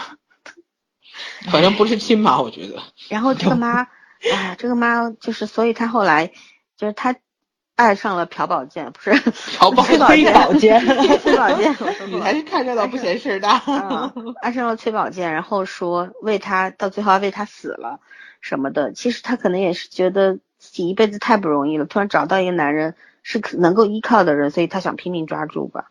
我觉得所谓的真爱，她的真爱大概就是这个逻辑，就是他只要抓住这个人，他就抓住了一切，他就他就不管是从精神层面还是从物质层面都能够得到满足了。我真的我我不能够相信这样一个人能够能够真的得有什么真爱不真爱的，因为这个人太势利了。对啊，对，转眼，而且我觉得你唐晶帮你女儿那么多，对吗？嗯，然后你是看着的，你女儿在那个从离婚，不管是现在是因为什么原因，你没有立场去劝人家把男朋友让出来。他跟人曾经讲什么？嗯呃，说说说，就是说这个就好像你挂在衣橱里的衣服一样，你再好看的衣服，你几年不穿，挂那里是浪费了。因为我管我，我当时都觉得贺涵真可怜，你知道吗？嗯，贺涵就是他们的陪饰。对啊，要不行小喷了，这 个你看这个编剧不但物化男性，还物化女性。女性，这个编剧物化女性、符号化男性，我已经对他无语了，你知道吗？而且我对这个编剧非常不满的，就是他根本就不知道上海男人和女人什么样。这剧里面应该都是上海男人、女人吧，包括白光。白光没有说吧？没有说他是没有说啊，不管，嗯反正就是假设他是上海人，你找了个东北人演上海人，然后子君的妈妈，一个上海，我觉得子君的妈妈唯一一点像上海女人的是像什么？像那种呃住在这种老房子里的女人，可能她一年四季都会穿裙裙子旗袍，但也不是现代的，是上个世纪的女人才会这样。嗯知道吗？然后上海的阿姨妈妈虽然精了点儿，然后可能有时候势利一点，可能或者或者说有些人确实就有市井之气怎么的，嗯不像她那样天天染个大红唇、血盆大嘴，嗯然后整天在女儿之间出谋划策，整天就想着怎么勾老头子。我的妈呀！无法接受，我觉得上海人真的这样吗？在你眼里真的这样？我去看看这编剧哪人呢？你对上海人有什么误会啊？编剧是上戏的吧？好像这种类型的老太太，现实中也真不多见呢。现实中 特别多的老头老太太，你知道是什么样子的吗？就是公园里面给儿子女儿贴名片相个亲什么的相亲的，对这种非常多。对，这种已经让人受不了了。没错没错。你说他那样的，对，这两个女儿都嫁了，他应该围着两个女儿转。你一辈子你都没有说再婚去找个男人，你临临老了这样，没有，他一辈子都在找男人啊，他一直在找。他一辈子都在找啊。而且一直坑蒙拐骗，因为他别没别的本事，他把两个孩子养大，他就得靠男人。对他，所以他一直就就他的观点就是，女人终究是要靠男人的。嗯，他跟唐晶说也是这样说，女人终究是对，要你想靠男人的。，你想罗子群还在还跟白光在结婚内呢，他就说你赶紧去找个好的吧，赶紧跟他离婚。他就是他的这种观，他就这种人生观啊。而且很多人说这个演员演的好，据说是一个他反正一看就知道是个北方人，北方人演北京人唱评北京人，对北京人，上海人哇，他这个满满的这种北方这种大妈的这个气息扑面而来，她哪点像上海人？她不像，我真的就是当时我们就说，第一开始就觉得他他他他太聒噪了，你知道吧？对啊，嗯上海女人有个叽叽喳喳的文化叫精致，嗯，上海女人话不多的。然后好到她那儿，我的天，我真的是越看越知道，其实我。我特别感慨，我去上海有几次，我碰到就是说四五十岁的那种中年女人，然后身材是肯定不像小姑娘，但是一看就是打扮的很精致，对啊，然后就一群老姐妹坐在一起，在咖啡厅里面聊天，我是最感动那个人，你知道吧？嗯我说你在这边讲讲什么八卦，我都觉得我可以忍受。反正女人在一起，男人在一起也是讲八卦，其实。对对对对对，但是你搞成这样子，哎呀，而且女儿的事情要管，我觉得这妈怎么就，嗯，我是不能理解这样的妈。而且我觉得这真的中国编剧对就是这个，呃，上一代的人有误解啊。中国编剧对于母女关系都有对，就是真的，我觉得不管孩子的家大人还是多，我身边不管孩子家大人不掺和你们的这什么乱七八糟事儿，我希望你们搬出去，你们自己住，不要跟我一起住的家长还真是大多数。或者可能是咱们接触的人群差不多，咱们有咱们有这种想法，就是没有说一定要脸不到跟前儿，然后丈母娘婆婆天天凑一块打架的那种。累的，其实是很累的。对对，年纪年纪有差以后，你的生活方式这么说啊。既然你们说到爱，嗯，我觉得在这个剧里面啊，编剧眼中他的爱都是扭曲的，不管是友情、爱情还是亲情，所有的爱都是扭曲的。嗯，现在国剧有个超级大的毛病，就是。国剧，你看很多里边，他他写的宽恕，嗯，很牵强。你像包括《外科风云》里面，到最后那种宽恕很牵强。嗯嗯，就是他可能觉得这个叫真实，人就是不能够像菩萨那么我说放下就放下。但是其实不是，人有的时候想明白了就是很容易放下，有的时候是不得已的放下，但是。可能有各种各样的原因和理由，你无法展现那些原因和理由，你也没必要写那么牵强，对吧？没错没错，非要把人写死了，你弄弄死一个那个那个那个急救室的主任，那个抢险之后再回来，你让他死了，秒死的呀，然后 又死一个领养的爹，然后你才能把这个事儿说我们讲宽恕吧，好奇怪。然后在这个剧里面，什么都没有，他没有宽恕，人和人之间就是。斤斤计较，谁都不放过谁，对，谁都谁都要咬死谁那种。管你上一刻是闺蜜，管你上一刻有十年的感情，你是我的恩师，什么都不是。我说翻脸就翻脸，所有的感情都是扭曲的，我真是服气。我跟你讲，我我觉得写不出这个，嗯，没本事。情节特惨烈，突然之间发生一件什么大事儿，所有东西都是爆发的，爆发的，没有没有递进过程，嗯。太可怕了，他可能觉得，他可能觉得这叫情节上的一个爆点吧。他就是没有能力写一个好剧本，他写了三年，写这么一个狗屁玩意儿啊！别写了吧，以后，嗯，对吧？这这最后半年，我就终于想起来，老孙说那个要一气呵成，他最后一个结局写了半年，我心想说，你我自己写崩溃了。对对，反正就编剧的问题吧，就是，我关键是他特别有意思在，就是他写了。高中第三档吧，他写了无数感情方面的，他写的很多剧本里面啥，全是感情方面的，但是感情观是越来越越来越越走向一个不可以理解的方向。算迎合观众吗？不知道，但是我觉得现在观众品味应该也没这么差。观众也是分很多种的，有我们这样的理智的观众，也有特别盲目的观众，也有一些就是旁观的观众。你怎么演，反正。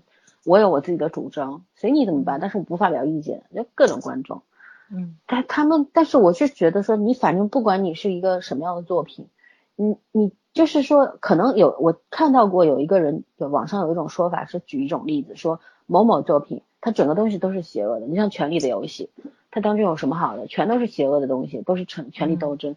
但是但是那本身它的时代背景是什么？对不对？那现在呢？这个现在他写的是二零一七年的故事啊，写的是我们中国，对吧？对，对吧？整天八荣八耻的，对吧？社会主义核心价值，你就这个核心价值吗？我的天呐，这个跟我我党宣传的这些东西完全没有什么关系啊！嗯，应该抓他们叛国，这个是这个你他写精英阶层，写中产，然后写中低阶层，三个阶层没有一个是写到真真正正的这些人身上的，对吧？嗯，不管精英、中产，我接触到接触不到，那底层人物我们过的都是这种日子，你都会让我觉着我这一地鸡毛都没有你那个狗血，这实在是让我我们小老百姓也不是这样活的，也没有这么不堪。嗯，对吧？精英阶层也没有你那样写的那么精分。对呀，对呀，妈妈去超市还带把刀，我什么梗都消了。就算我们摘两把菜叶子，这种老太太真挺多的。早上你还赶一大早去，本身你的菜就便宜，她给你揪两把是有。到这种地步的还真没有，但不是都这样。对，没错没错，实在是接受不了。比如说嘛，就是说，嗯嗯，日子过得不好，就是我们底层人民可能挣扎的比较多一点，从物质到精神方面都比较匮乏一点。但是有一些基础的正义感，或者说我能帮助你的地方，力所能及的，很多人都是不吝啬去伸把手的，很多人都是很温暖的，也是很现实的。他现实在这个东西我帮不了，那么我会拒绝你，我绝对不沾你。但是我能帮，对我自己又没有害处的话，那能帮我就帮一把。这种人还是挺多的。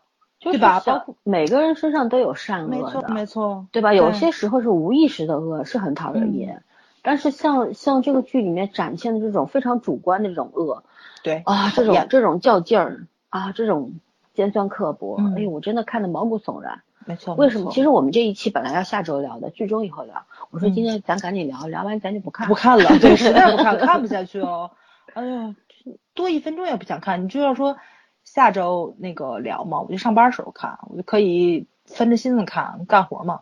我但是你说让我周末我大好时光我不睡觉，然后看他，我真没这 没这打算。对，我连当背景音的兴趣都没有。没错。没错，嗯，啊啊，实在是不喜欢。当背景音的话，最近的台词他们算好了。嗯，嗯，我我就嗯，你说，嗯没事，老老三你说，嗯我是说，主要是贺涵的说话方式，哎，嗯真的是。我我其实是想拉出，就是我刚刚前面举过例子那个最近嗯也在接 TBC 的那个有品位的他，嗯啊，同样问题是我看听不懂韩语啊。不是，我想说的是，别人怎么讲故事，呃他讲的就是他也是一个小，就是他不是小三了，他是一个金宣儿演了一个保姆处心积虑的到了一个有钱人家，然后从看护，他不是保姆，他是给老会长，老会长瘫痪了，中风了，然后看护他，然后一步一步步步为营，走到了会长夫人，甚至于后来就是跑进了他们的公司，然后成了副会长这么一个故事，哦，一路这个披荆斩棘呀，这是。对，一路一路所有人都不是他对手，但是他内心他有有没有好的东西？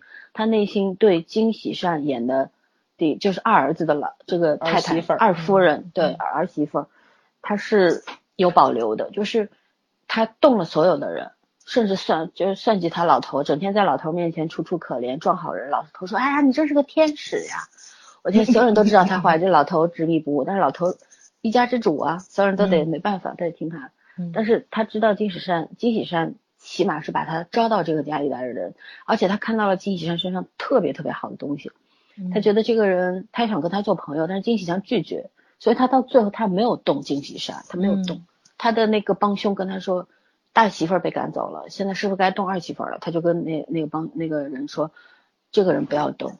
就他有底线，就是哪怕他的底线已经破得一塌糊涂了，但是他至少他在心里面还有一个他想要保护的人，他想要给予他善意的人，我觉得这个东西就很好，没错，对不对？就所所谓的所谓的就是人在呃困境面前或者想要改变自己的命运不择手段什么的，我觉得你最起码有一点点保留，证明你还是人，因为你还有人性。对，如果你连这一点点人性都掉了，嗯你怎么能称得上人呢？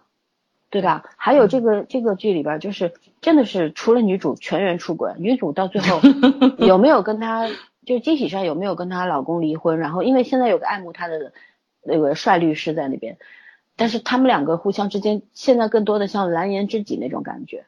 然后呢，律师也帮她很多忙，然后她对律师是正派的，是吧？对对，是正派的，两两人之间更像灵魂伴侣那种，没、嗯完全没有上床啊，是嗯这种关关系在。嗯然后它里边也有一个非常可恨的小三，就是她老公找了一个小三儿，是的这小三儿嗯是她女儿的美术老师，嗯然后这个小三儿他其实画的就是很普通的画，但是金喜生想想给她机会，想捧她。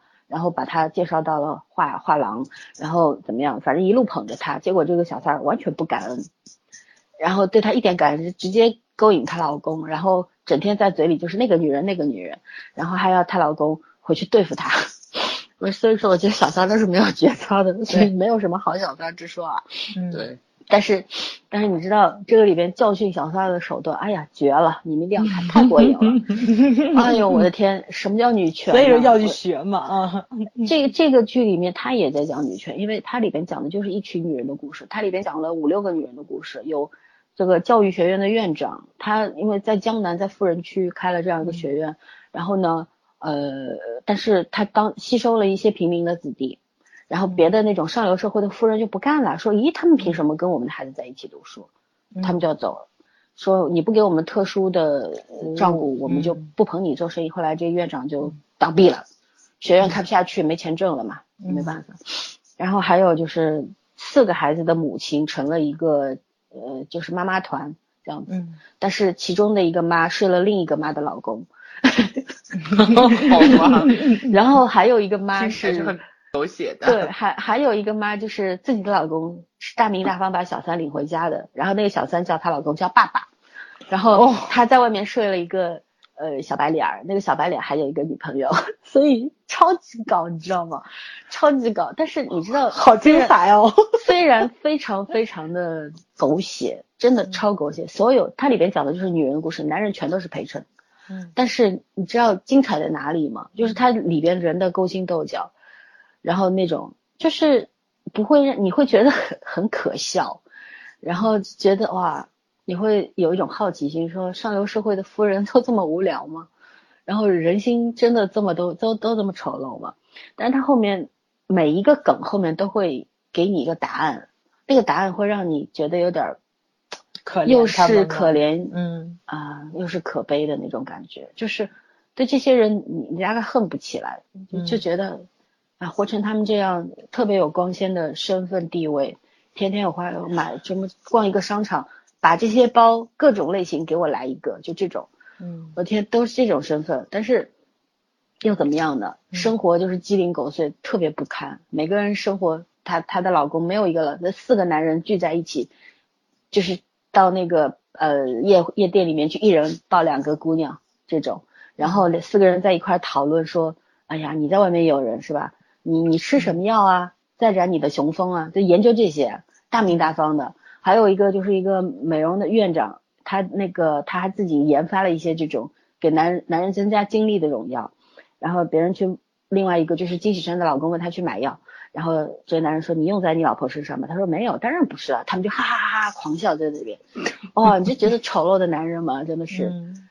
但但是你知道金喜山这个老公，他是个傻，他演的是特别傻的一个人，你知道吗？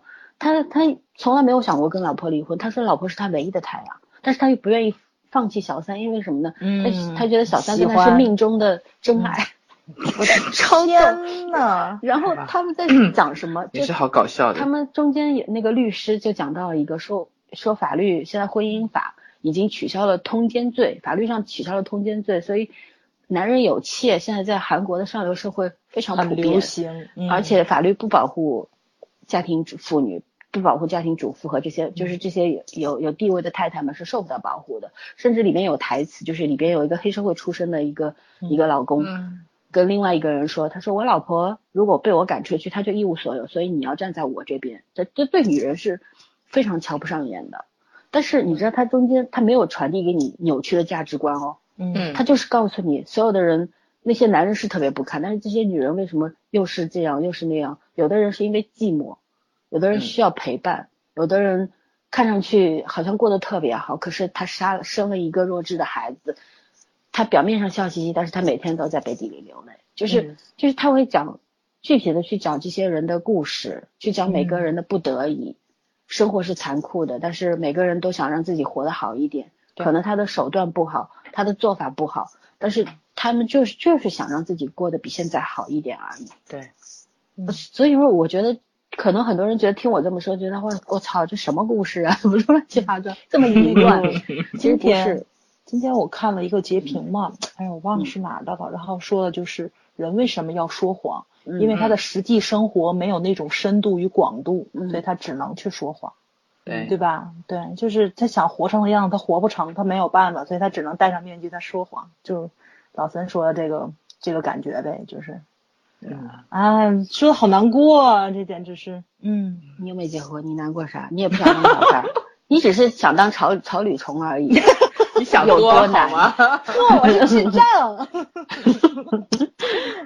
啊，所以说就是孰高孰低嘛。你看，同样的讲到了女性的问题啊，在讨论女权，然后讨论女性的社会地位等等、家庭地位等等，人家讲故事的方式是高明的，他展现给你所有的东西错综复杂，人和人之间勾心斗角，但是你在里面仅仅看到，你不会说，我我跟你讲，我看见我的前半生，我就看绝望了，你知道吗？嗯，对对，就是这种。但是我看那个，我就越看越开心，你知道为什么吗？就是就是它里面有都还在奋斗。对他可能目的不纯，但嗯是他的手段有时候是可爱的，包括那个小三的妈，看到那个就是金喜善搬去他们家，然后嗯金喜善的妈来了，还有他的那个妹妹来了，然后他们在好做饭，做了泡菜汤啊什么的，然后那小三的妈被他们和小三两个人被赶到杂物房去了，然后那小三妈。哎呀，这些人怎么做饭不给我做一份？这个泡菜汤太好闻了，我好想吃啊！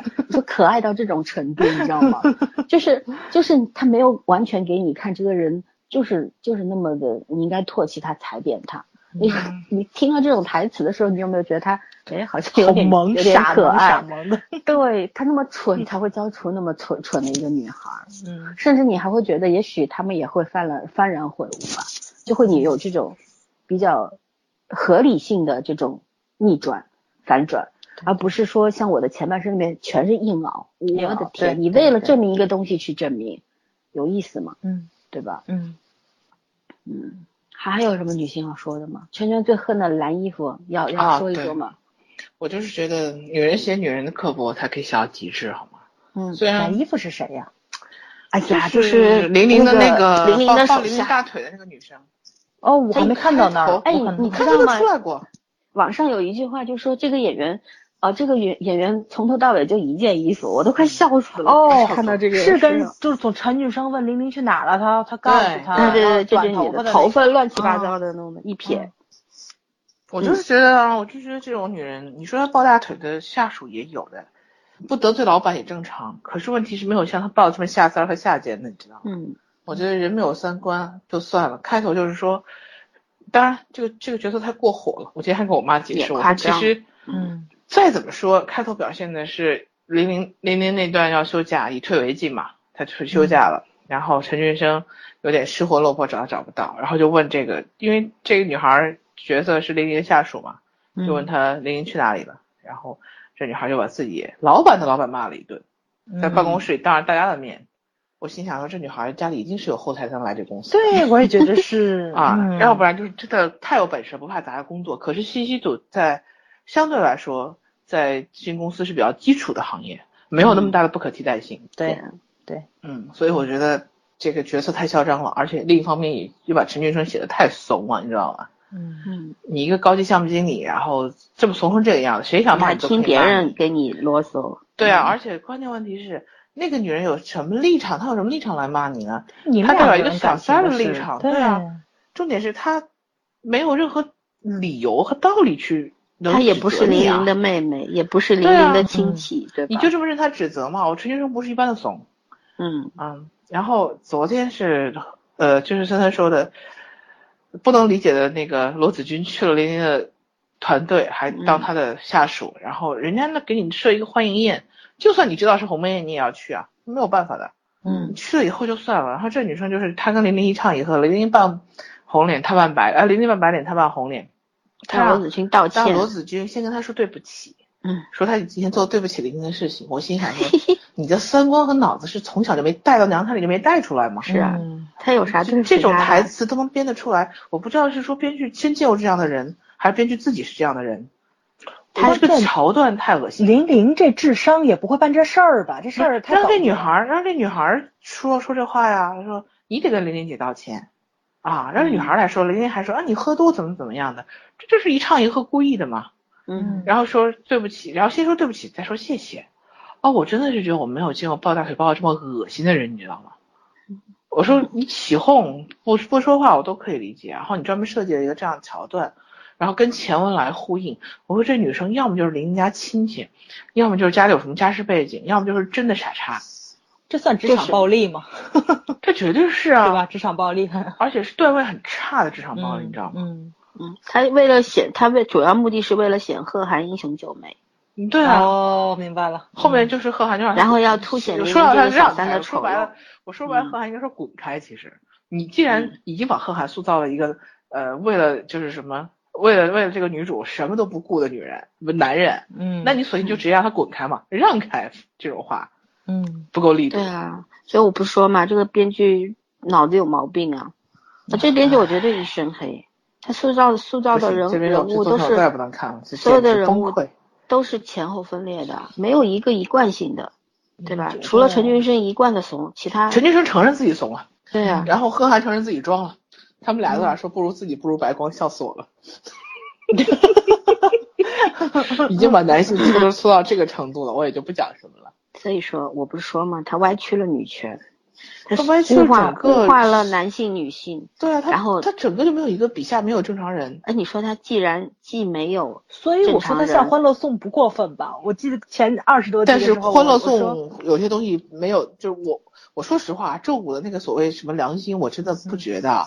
我觉得这个片子除了就是架构上的问题，就是角色塑造上的问题，嗯，它的就除了剧本上的问题还是有，对还是有除了剧本有问题都没什么特别问题，连嗯演员都没有问题，这我承认。但是你忘了剧要看剧本儿啊，唉我们看的是情节，就是我们不就是是意看道具、说从从道具层面上来说，嗯他跟从制作角度上来说，它要有比正午阳良心一光要要还是要高一个水平的。我相信请的人也不一样嘛，对吧？嗯嗯，啊，但是这帮好演员都给浪费掉了。制作方是先定的，说是先定的靳东和马伊琍，然后最后定的雷佳音。哎呀，我就想知道这个应该是京东投资拍的吧？不是投资，他是出出品人，他是出品人，呃他不是制作人。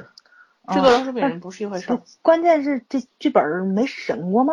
他们看完了没觉得有问题吗？你不相信剧嗯剧本是随着演员可以改的吗？什么叫哎呀，审靳东戏份都是这个样子，我觉得就是他有要求要改成这个样子的。而且说实话，新力的很能演新力的戏，其实牌子也可以，就相对来说，大家是互相看面子的。嗯，而且新力陈道是明都接了，哎，绝世高手是不是新力出的不是那个《悟空传》是新力出的，啊？新力越来越有钱，包括早年喜欢小丈夫也是新力出的，嗯大丈夫、小丈夫、什么辣妈，正宗虎什么虎妈虎猫爸妈爸，嗯，啊，都是都是新力出的。都写他妈什么鬼？唉，就是中国生活剧，现在只有新力还勉强能看。事实证明，没有靠谱的编剧，哪儿都不能看。不，关键是开头前几集，你这好歹能看进去，越往后就对啊，我就说二十集以前，我还是觉得这是个哦正常的剧。二十集以后，你就什么给我给我玩什么呢？这是在这儿。嗯为什么？以后以后这样，以后圈圈觉得想要看的国剧，你看完了再让咱俩看，我我现在基本上下半年我算了算，我就要看就只有猎场。千万别让咱俩跟你一块儿跳对火坑。猎场是男人，猎场是个男人仙儿，猎关场基本没有情感部分。被他们衬托的《再见王沥川》真好看呐！微微一笑都比他好看，对呀，杨洋都比他好看。虽然杨洋装没有，现在现在是已经开始全员骂编剧脑袋进水了。昨天之前都还没有，今天晚上的台词我说今天晚上谁要不骂编剧脑袋进水，那就是自己脑袋有水。可今天晚上还有人夸唐晶呢。啊，今天晚上没有，昨天晚上，昨天晚上唐夸唐晶的很多。观众也被整精分了，你看到没有？今天是赞罗子君，明天赞唐晶，今天骂罗子君，明天骂观众现在已经不知道该夸谁了，然后也不知道该骂谁。刚才有一个有一个写专门给靳东写剧评的人，然后我在底下写了一句，他写编剧姐，我真心服你脑袋进那个什么，我说我就为你这全篇的最后一句话点个赞。他嗯说编剧脑袋进水了，我说编剧台风挂那脑袋里是台风过境，好吧？脑袋里面养了一对小金鱼儿，早就被毒袋里死了。全是屎。唉，真的真的是我真的不太能看懂中国现在编剧到底是以什么标准去去所以哎，。你们还你们现在我要再问一遍，认可我说的那句话吗？什么？这种东西没有跟审核没有关系吧？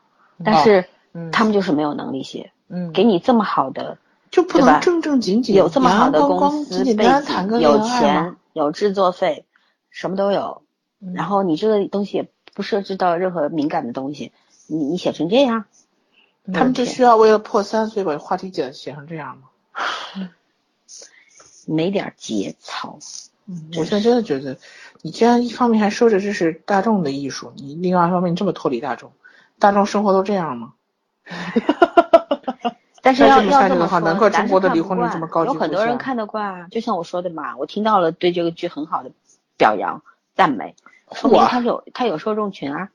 不是，我说过了今晚还有人表扬这部剧吗？难说，我等剧终以后，我再去采访采访那两个人，嗯，我再告诉你答案。如果还是那样的话，我就服了。啊万一 万一 还有，如果有贺涵来来追我，我还是会同意的。对啊，就有的人就喜欢喊哦，对，我今天看到一个评价，娱娱娱乐圈三大巨头，啊，你知道是谁我吗知道，谁？刘烨肯定有靳东。对，靳东、刘烨，然后那个雷佳音，三个大脑袋，然后 图片各种你说贴你说雷佳音的时候，我真的想插插个话，嗯那个当时看，就是这个片子里面，他和靳东站一起，靳东可能比他还高一点，没有觉得他，靳东他俩比他大。一点，嗯。对，然后就就没有觉得他俩身高特别高，我没有觉得雷佳说说绣音特别高。春刀，然后绣春刀的时候，我觉得雷佳音一个头顶张震两个大，你知道吗？对，大就某一下还比张震高，嗯。然后我就觉得哟，雷佳音这么高，对他一八四可不矮了，嗯，靳东估计一八五上下，对差不多是那样，差不多，嗯。对，跟他们俩的个头差不多，脸也一样大，站不是不违和。我能不能说一句，金京东如果不是罗圈儿，大概有一八七。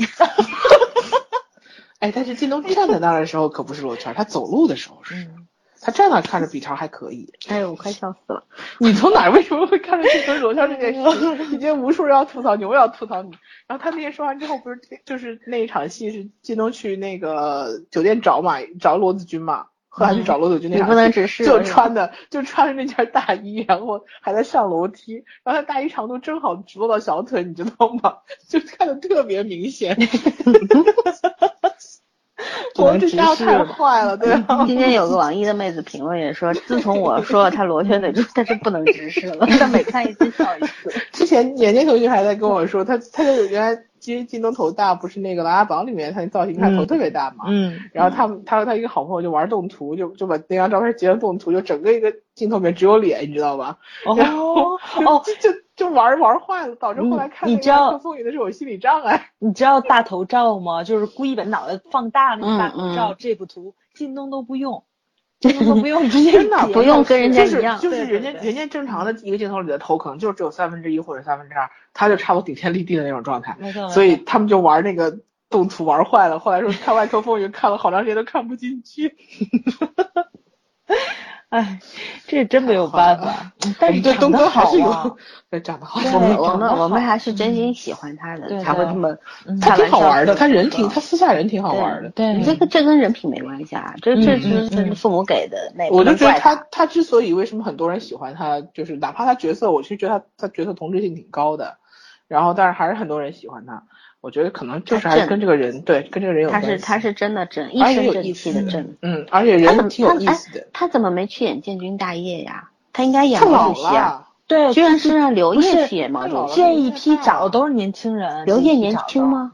刘刘烨他小吧？刘烨嗯七九吧。嗯，差不多呀。差不多，俩他差不多，嗯，俩人差不多。但是他给人的感觉有点年纪，就是年纪会比较嗯有显成熟老一点，长得就嗯成熟。对嗯对对。从出道就不像二十多岁的。好多人迷大家不好意靳东的我看朋友圈有两个我不喜欢的人都换了他的头像。嗯，他还是挺圈粉的，而且他今年这几个角色都挺圈粉的。哎呀，他也老演这种我觉得。同质性很高嘛，同很高，很多人吃这一套，就说明确实他这个人还可以，嗯下面挺好玩的。卖人设卖的不错。对啊，起码人家是有优点的吧，写字不错，拍照也不错。嗯，哎，字写真的相当不错。对，尤其是宣传过他和他妻子的这种那个相爱爱情故事之后，互动也很好。对对对，我觉得不错互动很好。嗯，我就觉得他人在在微博上装逼装的不错，就是。对，拍照技术也不错，他有一张照片拍的真的挺好看。嗯，好了，总体来说还是总体来说，我们还是暂时忘了他罗圈哎，他猎他猎场有他是吧？猎场没他，猎场是胡歌、张嘉译、董永、哦孙红雷。我猎场基本都是男人戏。嗯，我会看的，因为我猎场从年初等到现在，好吧？嗯，应该能讲上吧讲的猎场是也是抗战的时候的吧不？不不不是，嗯猎场是纯职场戏。胡歌是从一个大学毕业以后，好像应该是从一个传销组织开始，然后就是讲那种人在职场奋斗，最后做成了做了一个人力资源的总监，啊中间还坐过牢什么的，反正就其实我我不说什么，我对胡歌选剧本有点信心的。嗯，嗯胡歌还是可以的啊，他他选剧本很有很有想法，对还是也算是一个水平的本来。说少林问道的，上少林问道我妈在看，对少林啊，问本来说三月份就播，结果这一一下湖南台和他制作方的官司打到十月份了。